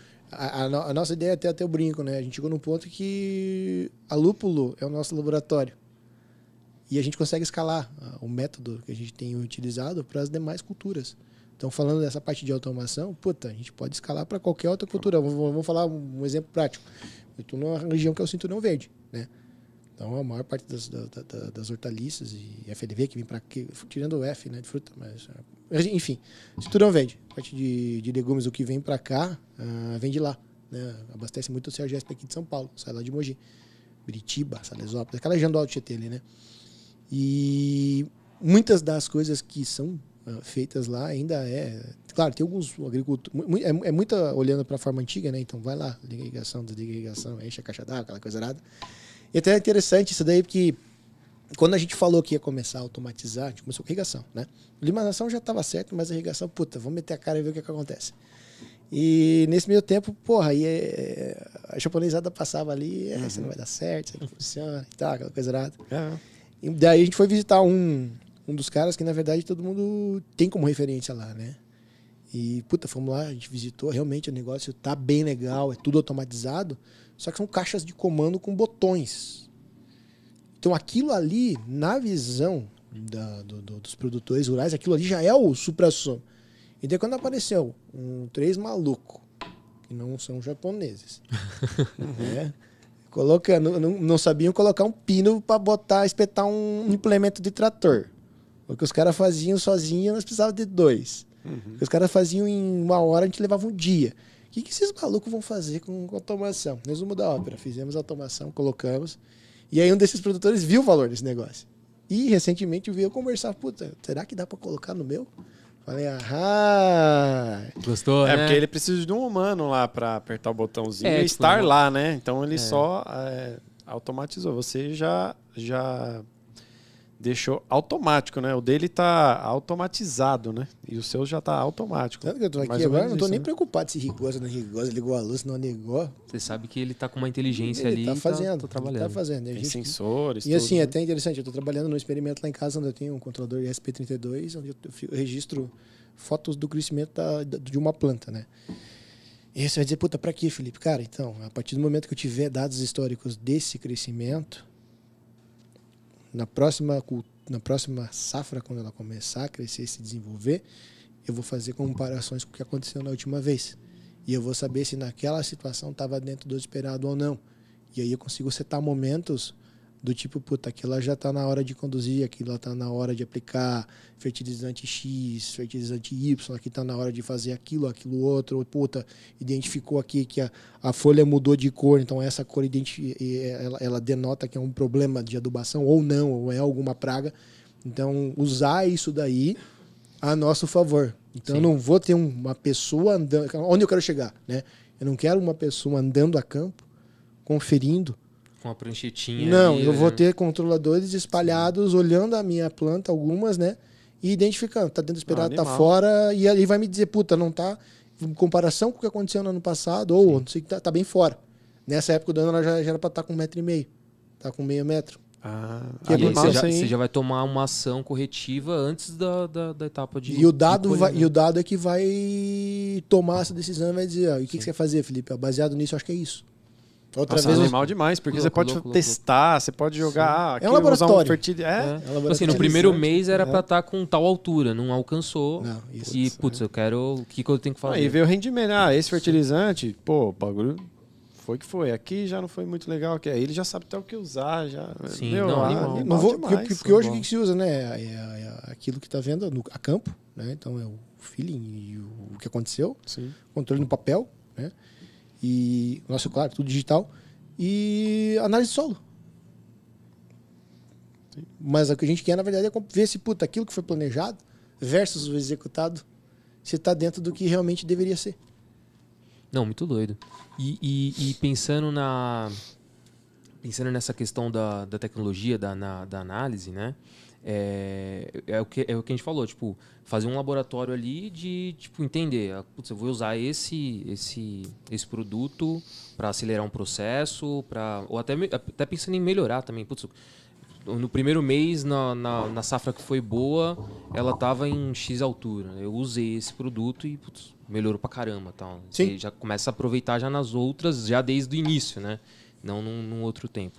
Achei, não, sensacional isso, velho. É Aí, caralho, né? pensando no, nas safras que você. É, você falou que em fevereiro agora você teve, teve um problema que você, per, imaginou que perderia, né? É, conta um pouco pra gente como que foi aí essa, essa situação aí. Cara, vamos lá. Assim, o, o bom do, a ideia de você planejar, né, é errar no papel que sai mais barato. Só que quando você parte para o mundo ah, da agricultura, vamos dizer assim, as músicas do Chitãozinho e Chororó, aquelas modas de viola romântica, elas não são 100% verdade. Tá? Então, assim, aquela coisa bonita lá, ela é bonita na música, no final do dia. Durante o dia é peleia, até você conseguir automatizar, né? Então, a gente, inicialmente, a gente desenhou uh, o, nosso, o nosso quintal, ou hope yard, como alguns gostam de chamar, desenhou o nosso, nosso quintal para ser uma coisa única. Só que quando a gente começou a colocar no chão, cara, a gente descobriu que aquilo lá era um, um inferno, na verdade, no que diz respeito à parte de água. É uma esponja. Então, onde a gente tem, ele é um terreno muito arenoso, só que o lençol freático ele é muito superficial. Então, onde o pessoal tem problema com água, falta, eu tenho excesso. Então, nós tivemos que acertar a parte de dreno, cara. Então, assim, vamos fazer 70 metros e aqui era não sei quanto. Cara, quando chegou no, no, na fundação do, dos 50 metros, fazia o buraco encher d'água. Caraca. Caramba. Mas vocês não chegaram a fazer uma sondagem assim? Tipo, não, como... a gente fez, na verdade, um ano de adubação verde, né? Porra, a área era legal, fizemos análise de solo, era viável. A gente fez um ano de adubação verde, porque era uma área que não se produz. Há muitos anos atrás produziram uva, caqui. E foi uma área que ela foi literalmente largada, né? E por conta de até o produtor que nos arrendou, ele falou: Felipe, o custo para eu manter essa área extra aqui é muito alto para mim, não compensa. E nós, puta, fizemos análise, olhamos o, a, área, falei, puta, dá para fazer. Né? E fizemos um ano de adubação verde só para trabalhar aquela área. Feito isso, e aí, puta, vi histórico de chuva. Eu falei, cara, quando chove aqui, então assim, tinha uma, uma um córrego corre lá no meio do mato. E o produtor de cima liga a irrigação e tinha uma, um duto, cara, e a água que ele jogava, cara, caía tudo lá no meio. Puta então, um inferno aquilo lá. E fizemos a, a, adubação verde, a coisa acontecendo, chegou o período de seca, vamos começar o trabalho. Vamos. Aí, puta, chegamos lá, atrás, aí veio a pandemia para ajudar, né? Os postos chegaram atrasados. Então, novembro, a gente já tinha que estar tá com as plantas no chão. Cara, a gente não conseguia dois dias de sol, cara. Porque só ah, chovia. Merda, Todo dia chovendo. Nós trabalhava na lama, cara. E aí, porra, nós teve que levantar poste, cara. Daí ia, aí furava a cabroca, daí, puta, às vezes furava demais. Aquilo tava uma meleca, cara. Prendia a broca, o trator não levantava porque não tinha força, vazava óleo, cavava com o carro. O cara assim, ó. Nós mais se ferrava do que fazia a coisa acontecer. Então, assim, literalmente foi um Mobral. Em um ano, tudo que podia acontecer de aprendizado aconteceu. Que excelente, né? Nesse meio tempo, o meu sócio quase perdeu um dedo, eu quase perdi outro. então, assim, Caraca, é, é, você, você começa a ver que implemento agrícola, ele tava segurando a broca Sim. pra não pegar numa pedra. E aí, cara, não, vai, vai. E eu indo, vai, e vai. Daí nessa do vai, vai, vai, ele não viu, cara. E tinha uma pedra pequenininha e prensou o dedo. Ai, ai, ai, já jogou no chão, vai, fui olhar, daí saiu um, negocinho pra fora e ele não pode ver sangue. E ele deitado lá no palanque, com o braço pra cima. Falei, e aí, cara? Ele falou, cara, não posso ver sangue. Daí eu olhei e falei, mano, eu não sei o que é isso aqui, eu tô achando que é osso. Cara, quase desmaiou. Amigo esse aí, velho. Esse aí. Esse aí é amigo, né, velho? Aí beleza, né? Daí passou um tempo, porra. Daí fizemos, aí, cara, daí fizemos uma cerca. Tem umas histórias legais, né? Daí, puta, a cerca. Aí tinha que fazer cerca de perímetro. Se não faz a cerca, o, pessoal entra. Porque, pô, tá aberta de todo mundo, velho, vai entrando. É, né? isso Solta é a pipa, entra lá, joga bola, cachorro entra e tal. E daí fomos, aí fomos cotar pra fazer a cerca de perímetro. Daí chegamos pra galera, puta, precisamos fazer a cerca. Quanto? Ah, dela, 12 reais o metro. Fiz o cálculo, eu falei, não, inviável, né? Chamei pro meu sócio e falei, velho, vídeo no YouTube. Pá, olhamos lá, vídeo no YouTube, fazer cerca, tal, não sei o quê, pá, palanque aqui, quanto, na, na, na, beleza. Vamos lá. Começamos a fazer os buracos. Bota os postes. Coloca o arame farpado. Nesse meio tempo, aí estão fazendo a cerca, cara. E assim, aí passou uma, uma tiazinha, parou o carro. Tarde? Tarde. Estão fazendo cerca? Estamos, né? Estamos Não, fazendo cerca. não fazendo cerca, não. É, vontade de responder, não, isso aqui é um foguete. Né? tá bom, estamos fazendo cerca. Aí ela, quanto é que vocês cobram pra fazer cerca? Eu olhei É outro negócio, Cara, né? eu olhei pro meu sócio e falei, se nós tivesse tempo... Cara, já quer abraçar a cerca já, né? ele- não, vê eu tenho- negócio em tudo, Ele, eu Quer falou, eu tenho tantos metros, quantos metros o senhor tem? Tantos metros. Eu olhei pro cara, ele falou, cara, dá, hein? Ele falou, não sei, velho. Eu falei, não tem tempo, cara. não, a gente não faz. Mas tá bonita a cerca de vocês, né? É pra nós, né? Vocês não fazem cerca mesmo? Não, moço. Tem certeza? Temos. Se perguntasse mais uma vez, você topava. Não, ela foi embora. foi embora, ela voltou de novo. Aí ela, ela, ela voltou de novo pra nós vicioso. Ela voltou, parou de novo. Acho que ela achou que a resposta era outra, né? Tarde, tarde. Tá fazendo cerca. Mas Você tem Alzheimer, caralho? Certeza que você não quer fazer uma cerca pra mim? Não. Aí, puta, ficamos pensando, né, cara? Porra, daí fizemos uma cerca, né? Aí tá, fizemos a tal da cerca, tudo certo. Ah, Tamo lá, um belo dia, meu peão manda mensagem. Felipe, o que, que foi? O gado tá lá dentro. E que gado? Oh. Pisoteando a lavoura. Nossa. O, o boi dos malucos lá de cima tinha escapado e entrando na lavoura. E nisso a galera tocando, né, cara? Aí, pô, beleza, o que, que vamos fazer? Ah, não, faz só aqui, né? Fizemos, fomos lá, fizemos uma porteira bem porca, só pro bicho não entrar, né? Três metros, tem aquele negócio. Não, seis metros tem aquele negócio, você tem um azarame. E deixamos um pedacinho, né? Demos essa. Ah, isso aqui não vai dar ruim, né? Não, não, no final do dia preguiçoso. Não, não vai. Semana seguinte chegamos, pra, chegamos lá pra fazer a função no sábado. Tava lá as duas vacas no meio do negócio. Puta que eu olhei pra ele e falei, ó, Caio, se aparecer aqui de novo, eu vou carnear esse bicho lá embaixo, nós vamos fazer churrasco. Boa. não sei porquê, acho que a história correu, não vimos mais o gado lá. A tiazinha chegou lá, né? Com os dois boi lá, falando. E agora, vai fazer a cerca aí pra mim? É, são meus esses dois aí. Mas vocês não quis fazer a cerca? Você se cerca aí? E daí continuando, né? O que você tinha perguntado, né? Cara, daí beleza, puta, subimos o quintal, botamos poste, cabo de aço, plantamos. Tá bom. Aí já tinha plantado o quintal 1 no meio de uma chuva dos infernos. O quintal 2 já tava com as plantas na meia altura, né? E naquele dia a gente plantou o quintal 3. Então, puta, duas mil plantas no chão, tá um boneco, tá bonito, agora é só esperar, né? Temos irrigação, temos iluminação, a coisa tá top, tá da hora, vai pra frente, não tem mais erro. Tudo que tinha aqui pra planejar e o que tinha pra dar errado, já tinha dado. Esse japonês que é nosso, virou nosso mentor, tipo um paizão. Não, não pode brigar com a natureza, né, Felipe? Tal, não, a gente vai até onde dá, né, cara? Da hora. Mano, naquele dia é que celebramos, no dia seguinte, deu aquele dia maravilhoso, de repente ficou aquela coisa preta. Cara, Puta merda. e choveu pedra. Puta. Mas choveu pedra, cara. De um jeito que eu falei, meu Deus do Tá céu. E assim, Mogi tem um micro, onde eu moro tem um microclima ali de Sabaúna, Então, às vezes, uma rua antes, caiu o mundo, na minha tá seco. E às vezes o contrário. Cara, e nós, pá, e aí caiu aquela chuva e tal. Daí, e o grupo dos produtores ali da região mandando vídeo e, puta, prejuízo gigantesco e pá, e pá. Eu falei, meu Deus. Você preocupado. né? Cara, no dia seguinte eu cheguei pra trabalhar lá, no final de semana. Cheguei, choveu na sexta, cheguei no sábado. Tava meu sócio sentado olhando pro campo. Eu falei, e aí, Caio? Ele falou, cara, fala pra mim que isso aí tava no planejamento. Eu falei, não, velho.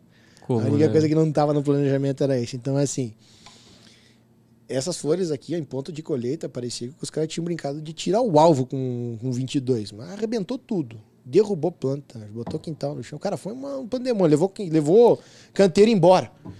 Não, que você imagina uma- um poste de 6 metros, ele é instável pra caramba também. Não sei se, se acabou che- caindo o poste, mas Não, ele deve não, ter não. balançado pra caralho. Ele balançou. Cara, assim, não, assim a, a, a, a gente faz o, o- o planejamento, ele é, ele é feito pensando que vai segurar. Tem o número X de plantas, é o meu sócio que faz a parte do cálculo de, de peso na intenção. Uhum. Mas uma planta com vento, né, carregada no ponto de colheita, ela pode pesar mais de 25 quilos. Caraca. Imagina. Na chuva, Imagina, né, na algumas, chuva tone- algumas toneladas penduradas, né? Sim. Então, puta, caiu um monte de planta. Chegamos lá, falei, e agora? Falei, puta, é corremos atrás, né? Conversamos com, com a galera, tem que aplicar produto tal, tem que fazer esse manejo. Então, assim, no quintal 3, vamos deixar a Rizoma desenvolver. Quintal 2, puta, depenou, sabe? Parecia aquelas galinhas depenadas, cara. Mó dó. Que e no dó, quintal 1, puta, cara, tinha, tinha muda, assim, a linha, uma linha aqui plantada, tinha 10 mudas tudo junto, assim. O que que faz? Falei, vamos fazer o canteiro, vamos botar essas plantas no chão e ver se vai pra frente. E foi. Caralho, que louco. E foi, cara. E a coisa foi. Começou a crescer. E daí nós, pô, até agora. Falei, cara, foca em desenvolvimento do, do rizoma no primeiro ano. E foi indo, e foi indo, e foi indo, e foi indo. E daí começou a madurar. E daí nós entramos no inverno. E é o inverno vindo. Eu falei, é, só falta o frio polar, né? Nevar aqui, De né? ter feito, falta- né? Não, de ter feito, né? Oi. Frente fria dos últimos 50 anos prevista pro Brasil inteiro. Neve no sul de, de, de, de fazer centímetros. Eu olhei pros caras e falei, velho, já chegamos até aqui, vamos ver onde vai esse negócio. E assim, e aí a gente tem sensor lá de tudo. Então tem sensor de temperatura, sensor de... tem sen- sensor aquilo tem que é uma beleza, né? Parece um carro. Um Tesla. Cara, é tipo um Tesla, né? Já imaginou? Aí, nesse meio tempo, puta, e, e frio e geada, e frio e geada. E todo mundo falando, ah, na planta vai bem no, no- na geada, mas assim, não tinha ninguém que tinha passado por isso. Todo mundo querendo saber. E aí começaram os comentários, ó, a quantidade de óleo essencial da planta vai estar bem alto. Cara, e chegamos num ponto, né? Essa semana a gente colheu e, puta, fizemos as primeiras análises e os resultados estão uma coisa fora do comum, tá absurdo o negócio. Que louco, A né? gente vai postar lá no, no nosso Insta os resultados, eu tô guardando ali, não posso. Se eu falar valores aqui, vão me puxar a orelha depois, né? Sim. Mas a gente tá, tá trabalhando nisso daí pra poder. Puta, o que a gente achou que a primeira safra não ia ser, não ia ter valor comercial. Pelos indicadores, tá dando. Que louco.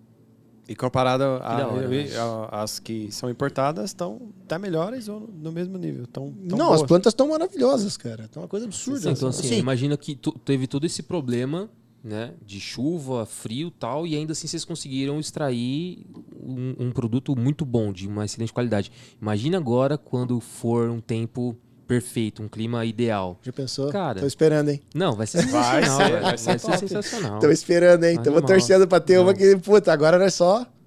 E assim, até interessante o que você tá falando. É... No começo, claro, pô. é Aquela história, no começo tudo era mato, né? E é verdade, era tudo mato. Então, assim, se ferrou pra caramba, serviço de peão. Ah, quanto é que custa pra levantar uns postes? É um pau e pouco do. Não, não é levando o poste. Ah, vai na mão. Tipo, né? o primeiro poste vai na mão. O primeiro poste Não, na nós- mão assim. Primeiro poste, cara, mesmo, aquilo né? pesa mais de 200 quilos. Primeiro poste, vamos levantar. Cara, quatro homens, levanta. Que você vê os vídeos da galera levantando o poste, tipo, é 20, 30 caboclo. Nós estávamos em três. Pô, Cara, beleza, vamos levantar o poste. Mano, pra tirar do chão, a coluna ali já, já, já gritou, né? A Tá idade bom. bateu. É. Não, Não, mas é, é- mais é meninão, né? mano. Não é mais Não, meninão. é, não, não. não tem mais seus 15 assim, anos, é é 20 e poucos, né? Aí nesse meio tempo, pô. Tá certo. Tá bom? Aí, tudo bem que o tempo ele denuncia, né? Eu cortei cana lá na região de Piracicaba, quando não tinha implemento. Só é fogo, né, cara? Mas acontece. As mãos é quem trabalha com teclado. Daí, daí nesse meio tempo, puta, vamos levantar, vamos. Colocamos uma pra fazer. Não subiu. Falei pro meu sócio, cara, tinha um negócio que eu lembro, falando com meu avô, chamada talha. Vamos atrás da talha, vamos. É uma, uma corrente com o negócio. Só que assim, você dá 70 voltas pra aquilo subir 10 centímetros. Nossa. Falei, mano, a gente tem 60 e poucos postes, nós vamos levar um ano pra levantar isso aqui. Aí fomos lá, pegamos a talha, falei, ah, vamos testar. Cara, na primeira puxada que eu dei, aquilo saiu fora. Perdi uma manhã pra desmontar aquilo e montar de novo. Nossa. Aí à tarde passamos raiva com aquele poste. Ah, no meio da tarde, cheguei meu sócio e falei, não, velho, vamos parar de sofrer. Não, tem que ser o guincho elétrico, o guincho do trator. Falei, não, do Tramáquinas. Cara, tem que levantar tantos quilos, não sei o que. Não, tem aqui um botãozinho. Pô, pô. Que louco, velho. Cara, e como é que fazíamos? Vamos puxar, vamos puxar a eletricidade lá pro, pro, pro campo. Puxamos a eletricidade pro campo, bota uma extensão. Puta, cara. Aí botamos lá na torre dos desesperados o negócio. Então, o poste fica aqui, o negócio fica aqui, levanta. Fica um só segurando uma linha, um negócio aqui embaixo, né? Você bota uma madeira pra travar, ele bate, sobe em cima, dá um só um chutinho, o negócio, tuf, fica encaixado, cara. Top. E um dia nós botava todos os postes. Coisa mais linda, mano. Olha a até, grana que vocês não economizaram. Cara, mas assim, até a gente brinca. Vamos fazer um negócio, vamos. Mas a versão 1.0 nós sempre se ferra, né? cara? É, velho. Até É, o começa, beta, né, usando, beta. começa usando a parte de fora da cabeça, Cara, dá a cabeçada pra caralho, depois usa a parte de dentro da cabeça. E você vai criando, tipo, o que que acontece? Então, na plataforma, então assim, a plataforma, cara, é- lá em cima é- tem 5 metros e meio de altura. Então, é um andaime que foi adaptado numa plataforma de trator. Então, o trator tá aqui, o hidráulico tá aqui. Então, tem que levantar uma meia altura. Só que o nosso trator ele não trava. Então, o cara ele tem que ficar aqui no o tempo todo, tipo assim, ó. É, Regulando, é, é, né? regulando. Tem que ir aqui, olha aqui, olha ali, olha aqui. Até que nós colocamos até um espelho de, de moto agora pro, pro tratorista enxergar. Caralho. É, a gente vai desenvolvendo os equipamentos. E daí nessa do sobe desce, sobe e desce, sobe e desce, tinha terminado de passar os fios de condução. E, cara, tava com uma ferramenta de escalada, bota no negócio e tal. E aí dei uma, dei uma bobeada e botei, peguei o celular, tentei pegar o celular e fui ver. Tudo que eu não faço. Peguei o celular e fui ver. Cara, nesse meio tempo o meu sócio tava indo no meio do campo e ele não prestou atenção. E o negócio subiu. Então, assim, imagina que você tá. O negócio tá aqui, então você tá aqui, né? Nessa, nessa altura.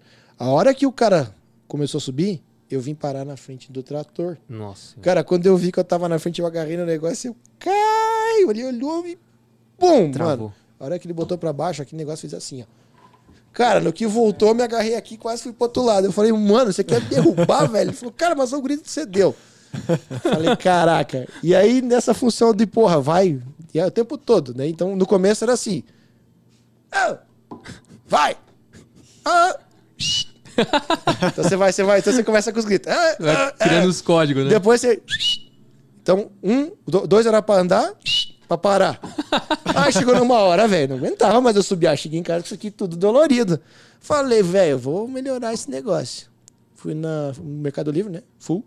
Pô, entrega tudo no dia seguinte, é uma maravilha, né, cara? Mercado- Tudo no. Mercado Livre, cara. Propaganda no Mercado Livre, os caras são bons. São bons. Peguei e comprei uma bicicleta de buzina. Uma bicicleta, uma buzina de bicicleta. Puta merda. Bicicleta de buzina foi chaves, hein? Uma, uma buzina de Não, bicicleta. não, mas Cara, daí eu botei no negócio lá. Falei, Fernanda, vamos testar. Anda o trator. Trim, trim! Para o trator. Ó, que louco. Barbada, cara. É Uma buzina aqui, uma aqui. Pronto. Não chego mais com dor aqui, não chega subiando. E assim vai. Você vai. Versão 1, versão 2, É. 2.0. Às vezes tem projeto que é versão 30, né? Mas vai indo. É igual a história do, do- das âncoras, né? Então, puta, quando começamos a furar o negócio lá, então, pô, cara, é, os postes de cabeceira, eles ficam a 70 graus. É. E, puta, você vai botar os arames, você vai botar os- os cabos de aço lá, né, pra amarrar o negócio, e você tem que prender aquilo no chão. Lá fora os caras usam uma, uma âncora, na verdade, então é uma haste que tem um- uma gola na ponta e tem um, tipo um, meu Deus, como se fosse um parafuso. Então eles fazem um buraco, aquele negócio entra e fica lá. Só que ali, tudo que tinha pra acontecer, né? Então vamos fazer as âncoras de madeira como os caras fazem. Colocava a âncora.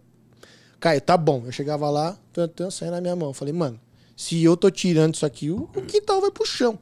Então tinha os locais que a âncora funcionava, tinha um local que não.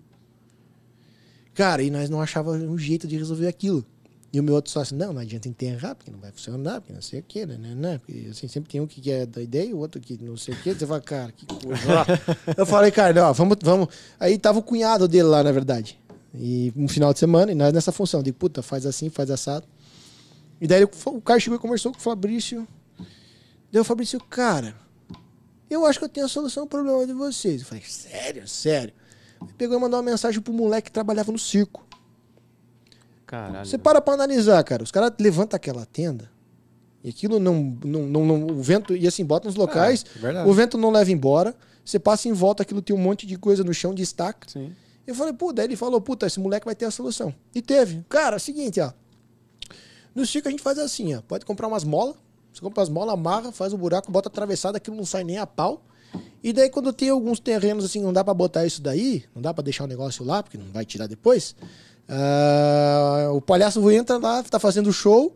A galera curtindo picadeira, ah, vai entrar o elefante. Mas o palhaço sai, cata e vai batendo de todos os pinos em volta da, da, da tenda de circo. Falei, Caio, nós não vamos poder ficar batendo igual o palhaço aqui, mano. Nós podemos fazer um buraco, colocar um negócio atravessado e funciona. E daí tinha uns palanques de pedra lá, cara. Cara, aquilo pesa. Bicho, falei, ah, vamos lá, né? Falei, né, isso aí, pô, Não, agarra o vi, palanque, vamos, Aí, vamos aí, vamos cavar o negócio, ca- cata o palanque e tira. Outro serviço de corno, né? Não deu certo. Aí quebramos o palanque, quebramos o palanque no meio, esse palanque de pedra, centenário, sei lá, quantos anos tem aquele negócio. E colocamos uns cabos de aço amarrado, faz um buraco, bota lá no fundo, cara, coloca uma argola, nem o trator tira. O bagulho tá lá e. Tá lá, cara, vai ficar o resto da vida.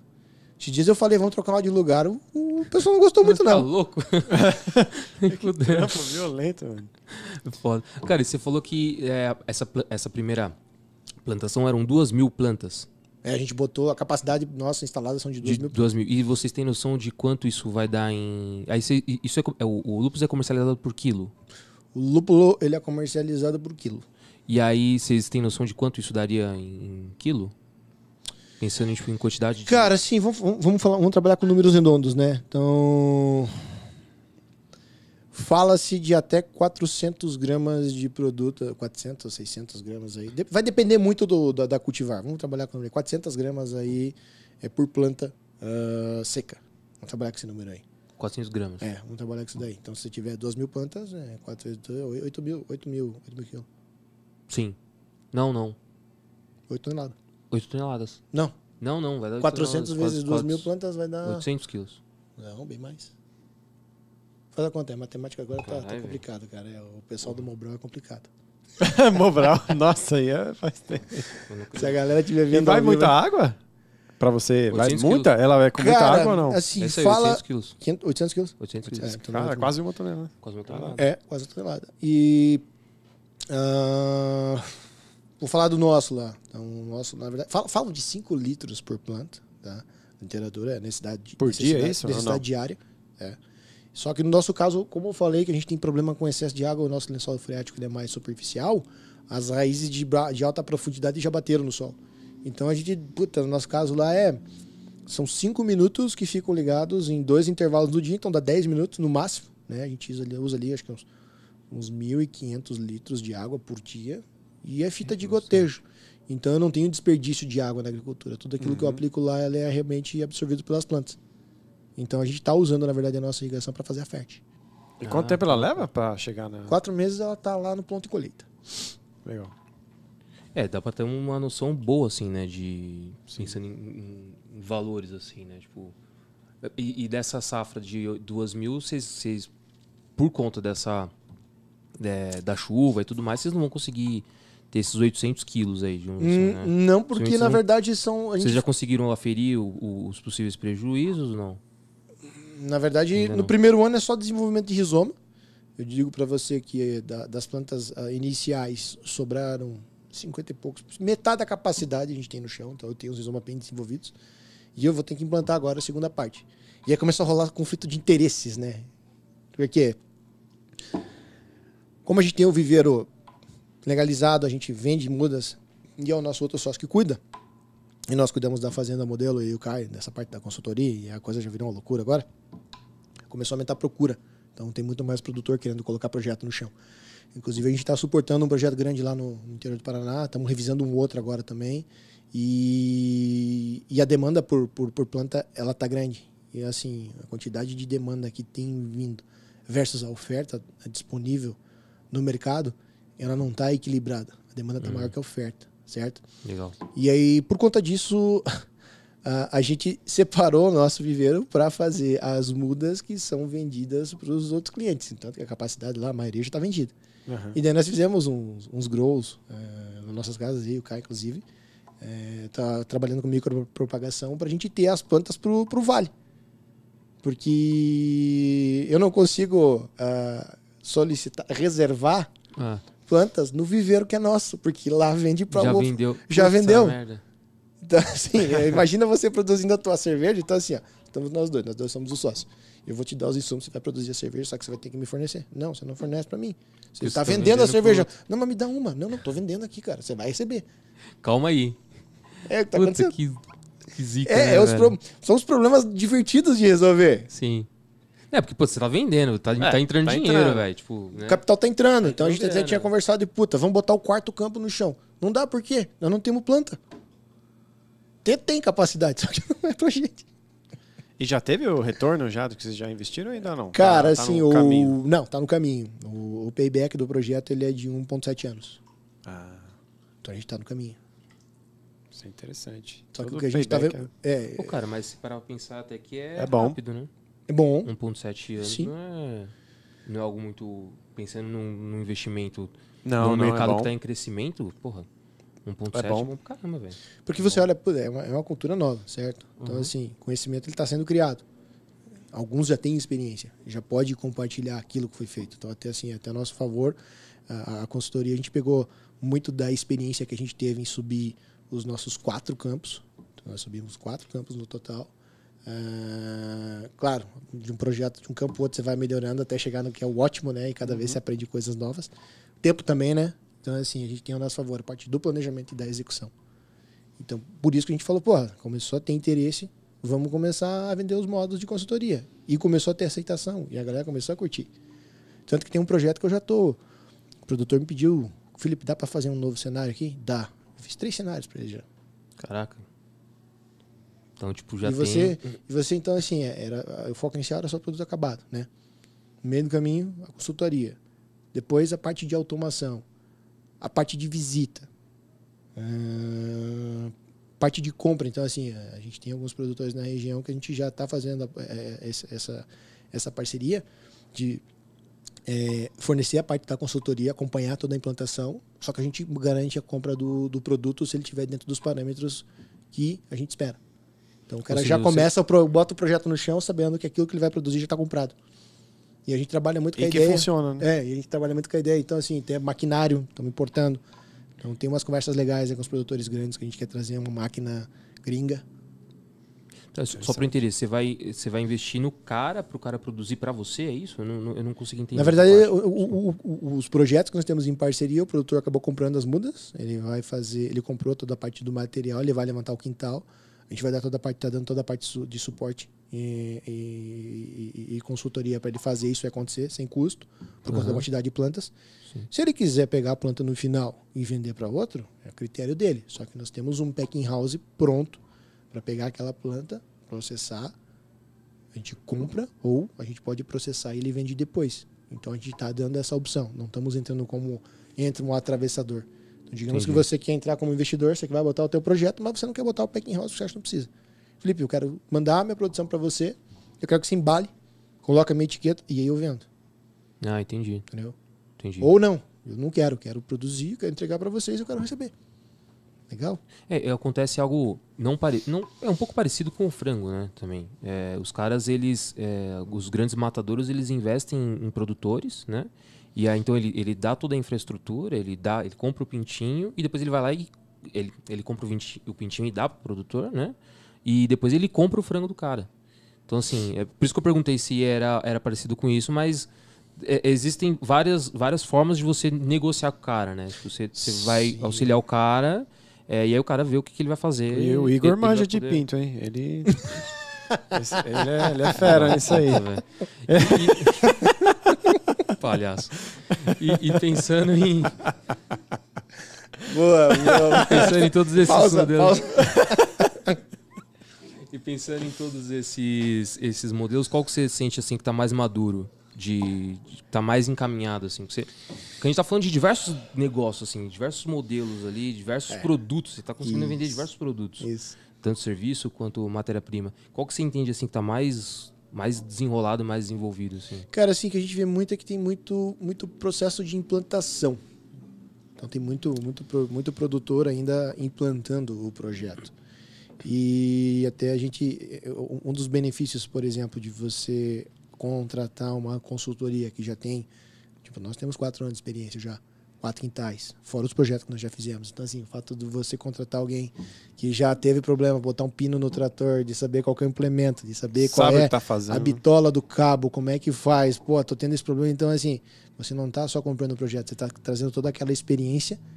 E ao invés de você ter que aprender a correr aquela corrida que foi a conversa inicial de catar o facão e abrir a picada, não, cara.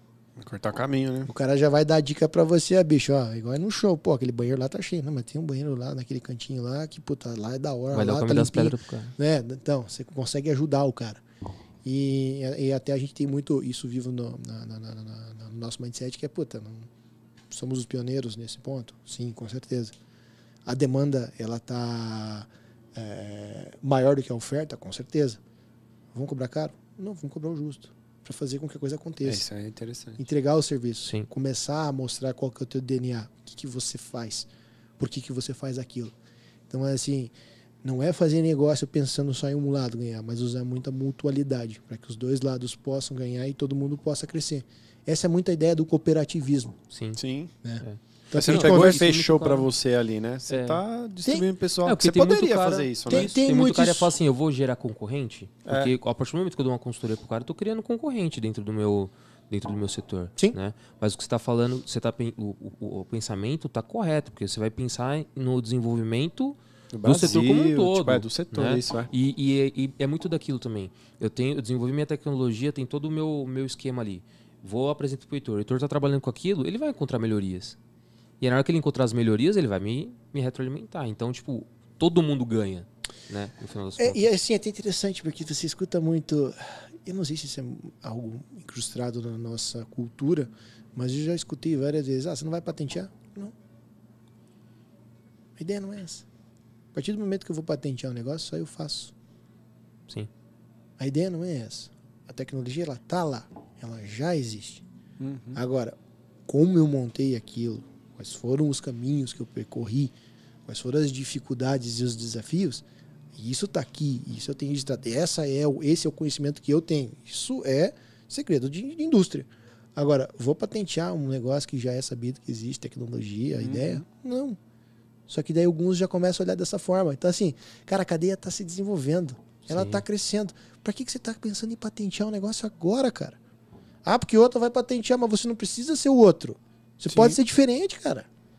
Tá fazendo um open source. Eu podia ainda. ter pego, a gente podia ter pego aquele artigo que eu falei, puta, vamos publicar um negócio, só que eu vou publicar só um pedacinho aqui. Não, eu publiquei inteiro. Se você quiser sentar para conversar, eu vou sentar com você, eu vou de A Z. Porque a partir do momento que você compartilha conhecimento, cara, alguém vai olhar alguma coisa, puta, mas dá pra melhorar aqui. Sim. Dá pra fazer aqui. É. Pô, esse cara ali compartilha. Claro que vão ter os caras olhando, ah, não, isso aqui eu não vou compartilhar, isso aqui é meu. Pá, beleza. É, sempre tem. Vou usar aquilo, vou até alterar o nome e vou dizer que é meu, como eu já vi. Mas vão ter aqueles que vão olhar para você como sendo um compartilhador de conhecimento e vão querer trabalhar contigo. E a partir de- do momento que esse DNA fica evidente, muito mais gente procura. Sim. E, consequente, você consegue, cara, e assim, aconteceram casos de visitas serem realizadas e o cara ir lá sugar toda a informação e depois botar no Instagram como sendo dele. E assim, meu, se meu sócio tiver evento aqui, depois não rachar o bico, né? Eu fiquei fudido esse dia. o cara chegou lá às 8 da, ele chegou às 8 da manhã, ele sugou meu sócio até umas 10. Eu cheguei, meu sócio vazou e deixou eu lá, de- deixou aquela granada armada. Depois de uma hora conversando, eu entendi. Beleza. No dia seguinte, o cara foi lá, postou tudo aquilo como sendo verdade absoluta, como sendo dele. Falei, é, você, sem Olha vergonha, vem só. aqui. Ah, então tá bom. Não deu nem crédito. Mas e aí, pra- você, cobrou ele? Não, Deixa ele. não na- deixa eu seguir a vida. Mas então, tem esses casos, né? Deixa que a, vi- a, Se a você- é, natureza cuida. É, né? se você for parar, você tem um, você tem um caminho, carregando aquele copo d'água. Se eu for parar pra prestar atenção em todo cachorro pequeno que late, eu não chego no copo d'água. Perfeito. É bem isso É mesmo. exatamente isso. Pô, animal. Não, essa, essa foi Profundo. profunda. Essa foi profunda Profundo. caralho. Bem essa foi- cara. Curti. Achei E legal. muita, gente, e muita gente se apega nisso, né? Fala assim, não, não vou. Putz, esse cara. você Foco, poderia né? realmente. É, é, é o foco. Você poderia muito bem ir atrás desse cara e fazer um puta de um. Do escarcel, arrumar uma puta treta e gastar energia à toa. Então, mas eu Um tô, eu tô negócio- trazendo aqui, na verdade, só um exemplo, né? Sim, aconteceu. sim. Teve outros, e você olha e se diz, tá bom. E, vo- e terão outros ainda. né? Vão, vão ter Vão- outros. vão Por ter isso que, na verdade, aí, puta. É, quando tem questões de visita, então aí a gente. É, é, quando é o papo, o pessoal mais operacional e o cara, a gente acaba ficando mais pro canto. E aí o Flávio vai lá e toca o pau e acompanha o pessoal da visita e a gente consegue trabalhar. Hora. Cara, e se liberasse o. Eu tô chutando aqui, né? Vai lá, liberou a, a maconha para uso medicinal e tal. Você pen- pensaria em cultivar ela também? Fazer ela ou não? Plantar, sei lá, se é plantar. Cara, se você for olhar, nada mais. Vamos, vamos tirar. Porque são, são parentes, né? Será que É, a gente falou no não começo. tem nada são a da ver assim? família, né? Sei lá, o, o- Conversa de maconheiro né? agora, né? Cara, sim. É uma planta. Vou tirar ó, a questão do pré-conceito da história. Vamos Uhum. falar apenas da parte da planta. É uma planta, certo? Tem seus benefícios. Ela É, tu até falei para uso medicinal, né? Existem as comprovações do, do CBD, por exemplo, para Parkinson, para várias outras coisas. Sim, pra- exato. para dor. Então, assim, cara, tem a questão do CBD, questão do THC, mais algumas Sim. outras coisas que eu não conheço. THC eu sei que é recreacional, o CBD é mais medicinal. Então, olhando para isso, cara, tem um mercado gigantesco Tem. que não é explorado por puro preconceito. É uma cultivar. Se liberar no Brasil, vamos produzir? Por que não? Faremos um plano de negócio, vamos ver a viabilidade. Top. Lá Tá fora isso já, legalizando. lá fora isso já é visto dessa forma. Já existem grandes, Sim. grandes fazendas nos Estados Unidos e em outras regiões. Sim. Não é produzido aqui por quê? Puro preconceito. Eu olho dessa forma. Sim. Eu acho É, que assim vão algumas, algumas, vão haver algumas etapas ainda para que a coisa aconteça, mas esse é um caminho sem volta. Eu, eu também acho que. E eu, eu acredito que tá mais perto do que a gente imagina. Não, também. eu acho que para uso medicinal tá, tá perto sim de liberar. já mas é, eu já acho é que liberado, se eu não estou enganado. Se É, você né? tiver algumas, tem algumas, pato, algum, acho que é patologias ou doenças, não sei. Aham. que se Que você liberar. tiver a autorização, você pode cultivar X pés lá para tirar o, o óleo para poder tratar aquela enfermidade, enfermidade, eu acho. Uhum. Eu, eu acho que até para uso recreativo, acho que tá muito perto de, de liberar. Mas é, é achismo também, né? É, não sei, porque não é um assunto que também. vem sendo muito falado, né? Muita gente vem falando sobre isso cada vez mais, né? E aí, todo mundo fica em cima do mundo, ninguém quer tomar um lado, né? É, ninguém quer por Isso tomar- que eu digo, eu tiro, tiro o preconceito fora, vou tirar a parte recreacional, vou falar da parte prática, de puta, aplicação real daquilo. Então, assim, olhando para esse mercado, que seria a parte de puta, enfermidades, puta Por potencial. que não, né? Sim. Tá Puta legalizado. potencial. Olha, vamos dizer que você tem um filho que tem uma enfermidade que aquilo ali vai resolver e você não tem que apli- eh, dar um remédio que vai arrebentar um, um órgão interno, um rim, sei lá. Sim. Você Sim. não vai dar alguma coisa pra ele? Você vai querer? Então, Todo assim, sentido. Não, mas É, é, isso mesmo. Ô, Felipão, e pra, pra, já pra gente encerrar aqui também, que o nosso tempo já tá, tá, no talo. já tá no talo. É, cara, e o que, que vocês imaginam assim, sei lá, daqui uns 5 anos? Como que vocês estão imaginando aí? Aí é um pouco mais o Felipe e não, não tanto a, a Lúpulos Alto Tietê, né? É, pensando você, assim, tipo, como que você imagina aí esse modelo de negócio? Como que vocês querem estar ali? Daqui uns 5, Cara, cinco, anos cinco. aí. Eu acho que. Esperamos que esteja pelo menos pagando as contas, né? Não, mas se, esses, se todos esses modelos de negócio que Eu vocês acho que, existe, acho que tem um, um baita potencial. ah, até a gente busca, não, existe muita aquela discussão dos caras lá, é, eu sou o primeiro disso, eu sou o primeiro daquilo. E nessa brincadeira do eu sou o primeiro disso, o primeiro daquilo, um dia eu chamei meu sócio e falei, cara, a gente podia ser o primeiro em alguma coisa, né? A gente fez um monte de coisa, mas a gente nunca busca ser o primeiro daquilo. Falei, puta, pera aí. Teve um cara, o Max Rafael, ele teve uma área embaixo de umas torres aqui na Zona Leste, um- uma área experimental de, de, de, de, de lúpulo, vamos dizer assim. Só que não foi uma, uma fazenda propriamente dita.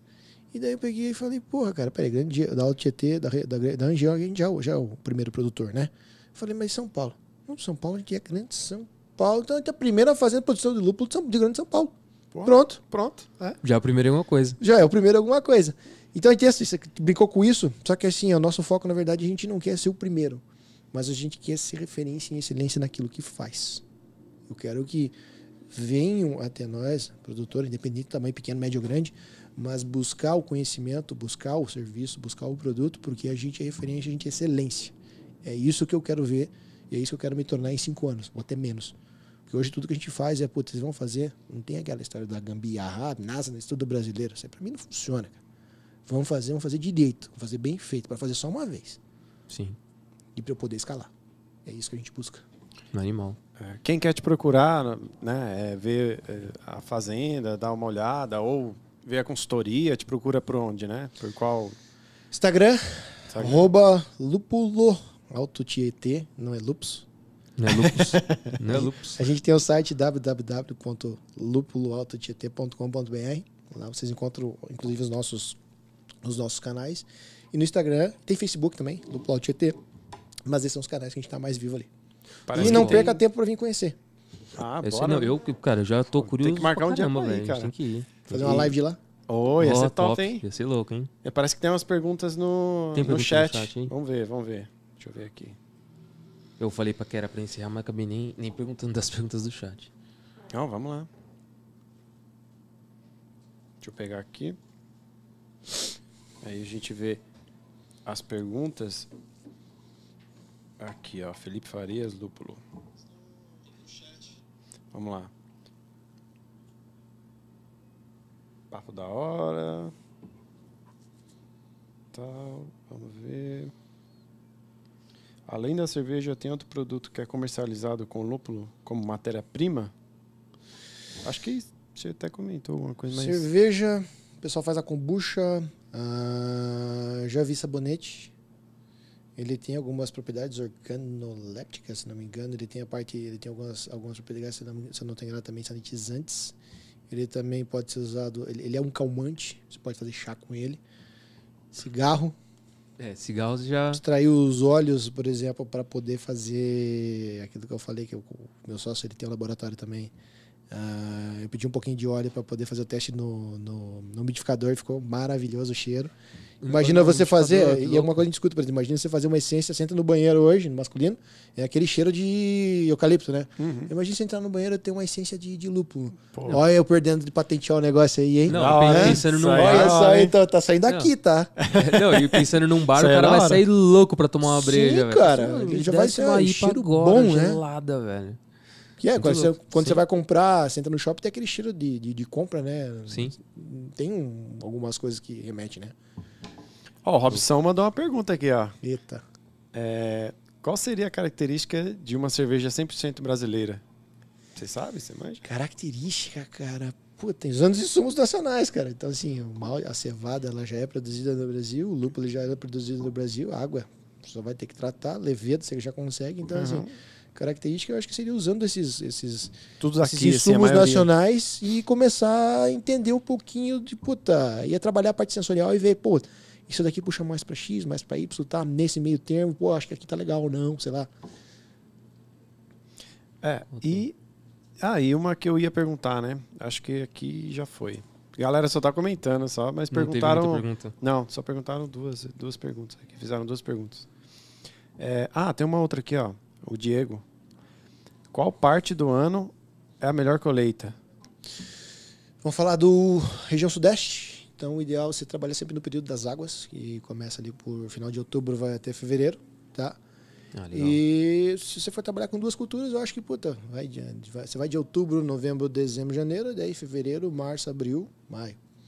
Se você É um for, trabalhar com, se for trabalhar com duas culturas no ano, assim, no inverno você vai ter o, é aquilo que eu falei. Sim. Você pode pegar um chuva de pedra no final da cultura, pode pegar frio, que vai fazer com que a planta estacione. Então, como esse mundo está muito louco, a temperatura você não garante, Sim. eu diria, comece com um quintal pequeno, adquira algumas plantas, comece a entender as dificuldades, procure colocar a natureza sempre, trabalhar com a natureza tem um favor. Então, assim, período de chuvas, melhor época, vai chover na hora certa, Sim. você vai ter a quantidade de luz né, que a planta precisa para se desenvolver. Fala assim, 15 horas. Então, quanto mais luz você tiver, menos você tem que suplementar com luz. Consequentemente, você vai ter bem menos gasto, bem menos problema. Entenda que, puta, naquele período, as pragas e os desafios são diferentes do outro período. Por isso que vale a pena você. Eu brinco muito, né? Aquele negócio do MVP, né? É, Começa- MVP começa é sucesso aí tudo. devagarzinho, faz o teste, entende, daí escala. POC, MVP, depende... Agora é POV, né? POC e POV. Prova, POC, prova de conceito, POV, prova de valor. É isso aí. Top. É muito usado, né? Na tecnologia lá. Ah, cara, eu uso tudo que tem na TI. Vai, o O peão, cara utilizando Scrum, o vai. peão, o peão dos. squad Não, tem, tem, um, tem um mural de Kanban lá, cara. O peão, Nossa, o peão aprendeu Kanban, cara. Caralho, da Esses dias ele hora. perguntou, Felipe, dá pra fazer esquema pra bater o ponto de forma virtual? Eu falei, dá. Ele falou, da hora. Aí sim. O cara, é muito hora. doido isso, né? Porque é, todas essas, eh, essas inteligências assim de gestão, muitas vezes fica no escritório, velho. E aí é o que você falou, cara, o peão aprendeu Kanban. Cara, você tá levando um conceito de, de, de produtividade ali pro Toyota pro cara, cara. cara, pro cara que É. aperta o negócio. A gente conversou com o Tchê, o Tchê falou a mesma coisa, né? Ele o cara da usou aqui. cozinha. Aqui o, no bar, o, ele o- o, bar aqui, o cara, o cara da cozinha usa, usa Scrum, né? Ele falou, É. o, cara, o cara, É. o cara tipo, tem toda uma metodologia ali pra atuar. Então, assim, Vai é aprendendo, isso, né? cara. Além Já é o do segundo só- que a gente é. conversa que fala Que isso, usa. que tipo, Cara, a gente tenta trazer. põe na operação o negócio, né? traz aquilo que tem de bom do, do- do- da- das grandes empresas, tenta replicar aquilo e tenta transferir o conhecimento, né? O pessoal fala, ah, não tem mão de obra qualificada, só que o que acontece? O cara vai lá, contrata o, o associado ou o funcionário e joga lá e diz, agora se vire, lave a louça, faça isso aqui. Não chama o cara para conversar e diz, ó, você tá fazendo isso por conta disso, essa é a melhor forma de fazer, deixa eu te mostrar, entendeu? Entendi, faz, quero ver, entendeu? Puta, agora vai aqui, explica, treina, ensina, é até interessante assim, eu escuto muitos caras, ah, funcionário é X, funcionário é Y, não sei o quê. Cara, eu trabalho com mão, a gente tem mão de obra lá que não terminou o segundo grau, mal terminou o primeiro. Só que a gente dá aquilo, proporciona aquilo que tem de bom e do melhor. Então, assim, paga-se bem, tem ferramenta, tem qualidade de vida. Que que você, como é que você acha que esses caras respondem? Esses dias eu recebi um áudio, eles estavam brigando para trabalhar. Hoje eu tava lá, ele passou, Felipe, eu tenho que trabalhar aí, cara. E aí, não tem nada para fazer? Louco. né? Ah, da hora. Então, assim, quer alguém engajado? Remunere bem, cara. Dê proposta, trate bem, que você vai ter retorno, Sim. independente. É isso Agora- que a pessoa procura, né? Você quer alguém, mas quer pagar pouco? Não, não, não- não se paga pouco e cobra a mais. Uhum. É aquela história, qualidade, serviço e tempo. Você vai ter que achar o meio termo. É o É, gráfico gente- de bolha, né? velho? Os É, três ali. Você tem que encontrar o meio termo ali. Exato, exato. E a gente de tecnologia sabe muito isso, né? Que quanto o cara for melhor ali, normalmente ele vai, ser, vai, ter, vai estar ganhando bem. Outra Muito empresa, vai ser, ser- vai- uma outra vai querer oferecer menos tal, mas, pô, quem tá contratando sabe que o trampo do cara e sabe que, que ele trampa direitinho, faz certinho, porque tem desenvolvedores, desenvolvedores, por exemplo. é o ou apertador de botão. tem- é, então, tem N situações. Então, às vezes, um cara quali- qualificado vai custar mais mesmo. Stack Overflow é meu pastor. É, também. Mas E é isso. Ficamos, Certo? ficamos, Ficamos por por aí. É, por aqui. Eu agradeço demais sua presença, cara. Foi Não, foi Demais, assim, velho. Foi um aprender sobre- aprendizado. sobre lúpulo, sobre culti, culti, o que é cultivar, plantar, né? A diferença. Cerveja, que eu não manjava nada. Também, quer dizer, cara. não manjo nada, né? Aprendi um, bastante hoje, mas Sim. foi uma experiência incrível mesmo. Obrigado por ter vindo lá de. de foi veio de Mogi? É. Porra, veio de. Mogi pra cá, cara. Foi animal mesmo. Não, Obrigado. show de bola. mesmo. Valeu, obrigadão, viu, Que Felipe? isso, e é disposição. isso. Fica o convite. Vamos, vamos, Vamos, com certeza. Vamos conhecer sem lá dúvida. e, puta, precisar, estamos à disposição. É isso Cara, aí. e curte esse vídeo, compartilha, comenta aí bastante. Isso aí. Beleza? Quanto mais vocês compartilharem, curtir, se inscrever no canal, mais você vai estar eh, nos ajudando, né? A manter conteúdo, manter esse canal ativo. Então, ajude a gente aí bastante. Isso aí. E vocês são demais, hein? Valeu por assistir. Valeu, um Valeu. abraço.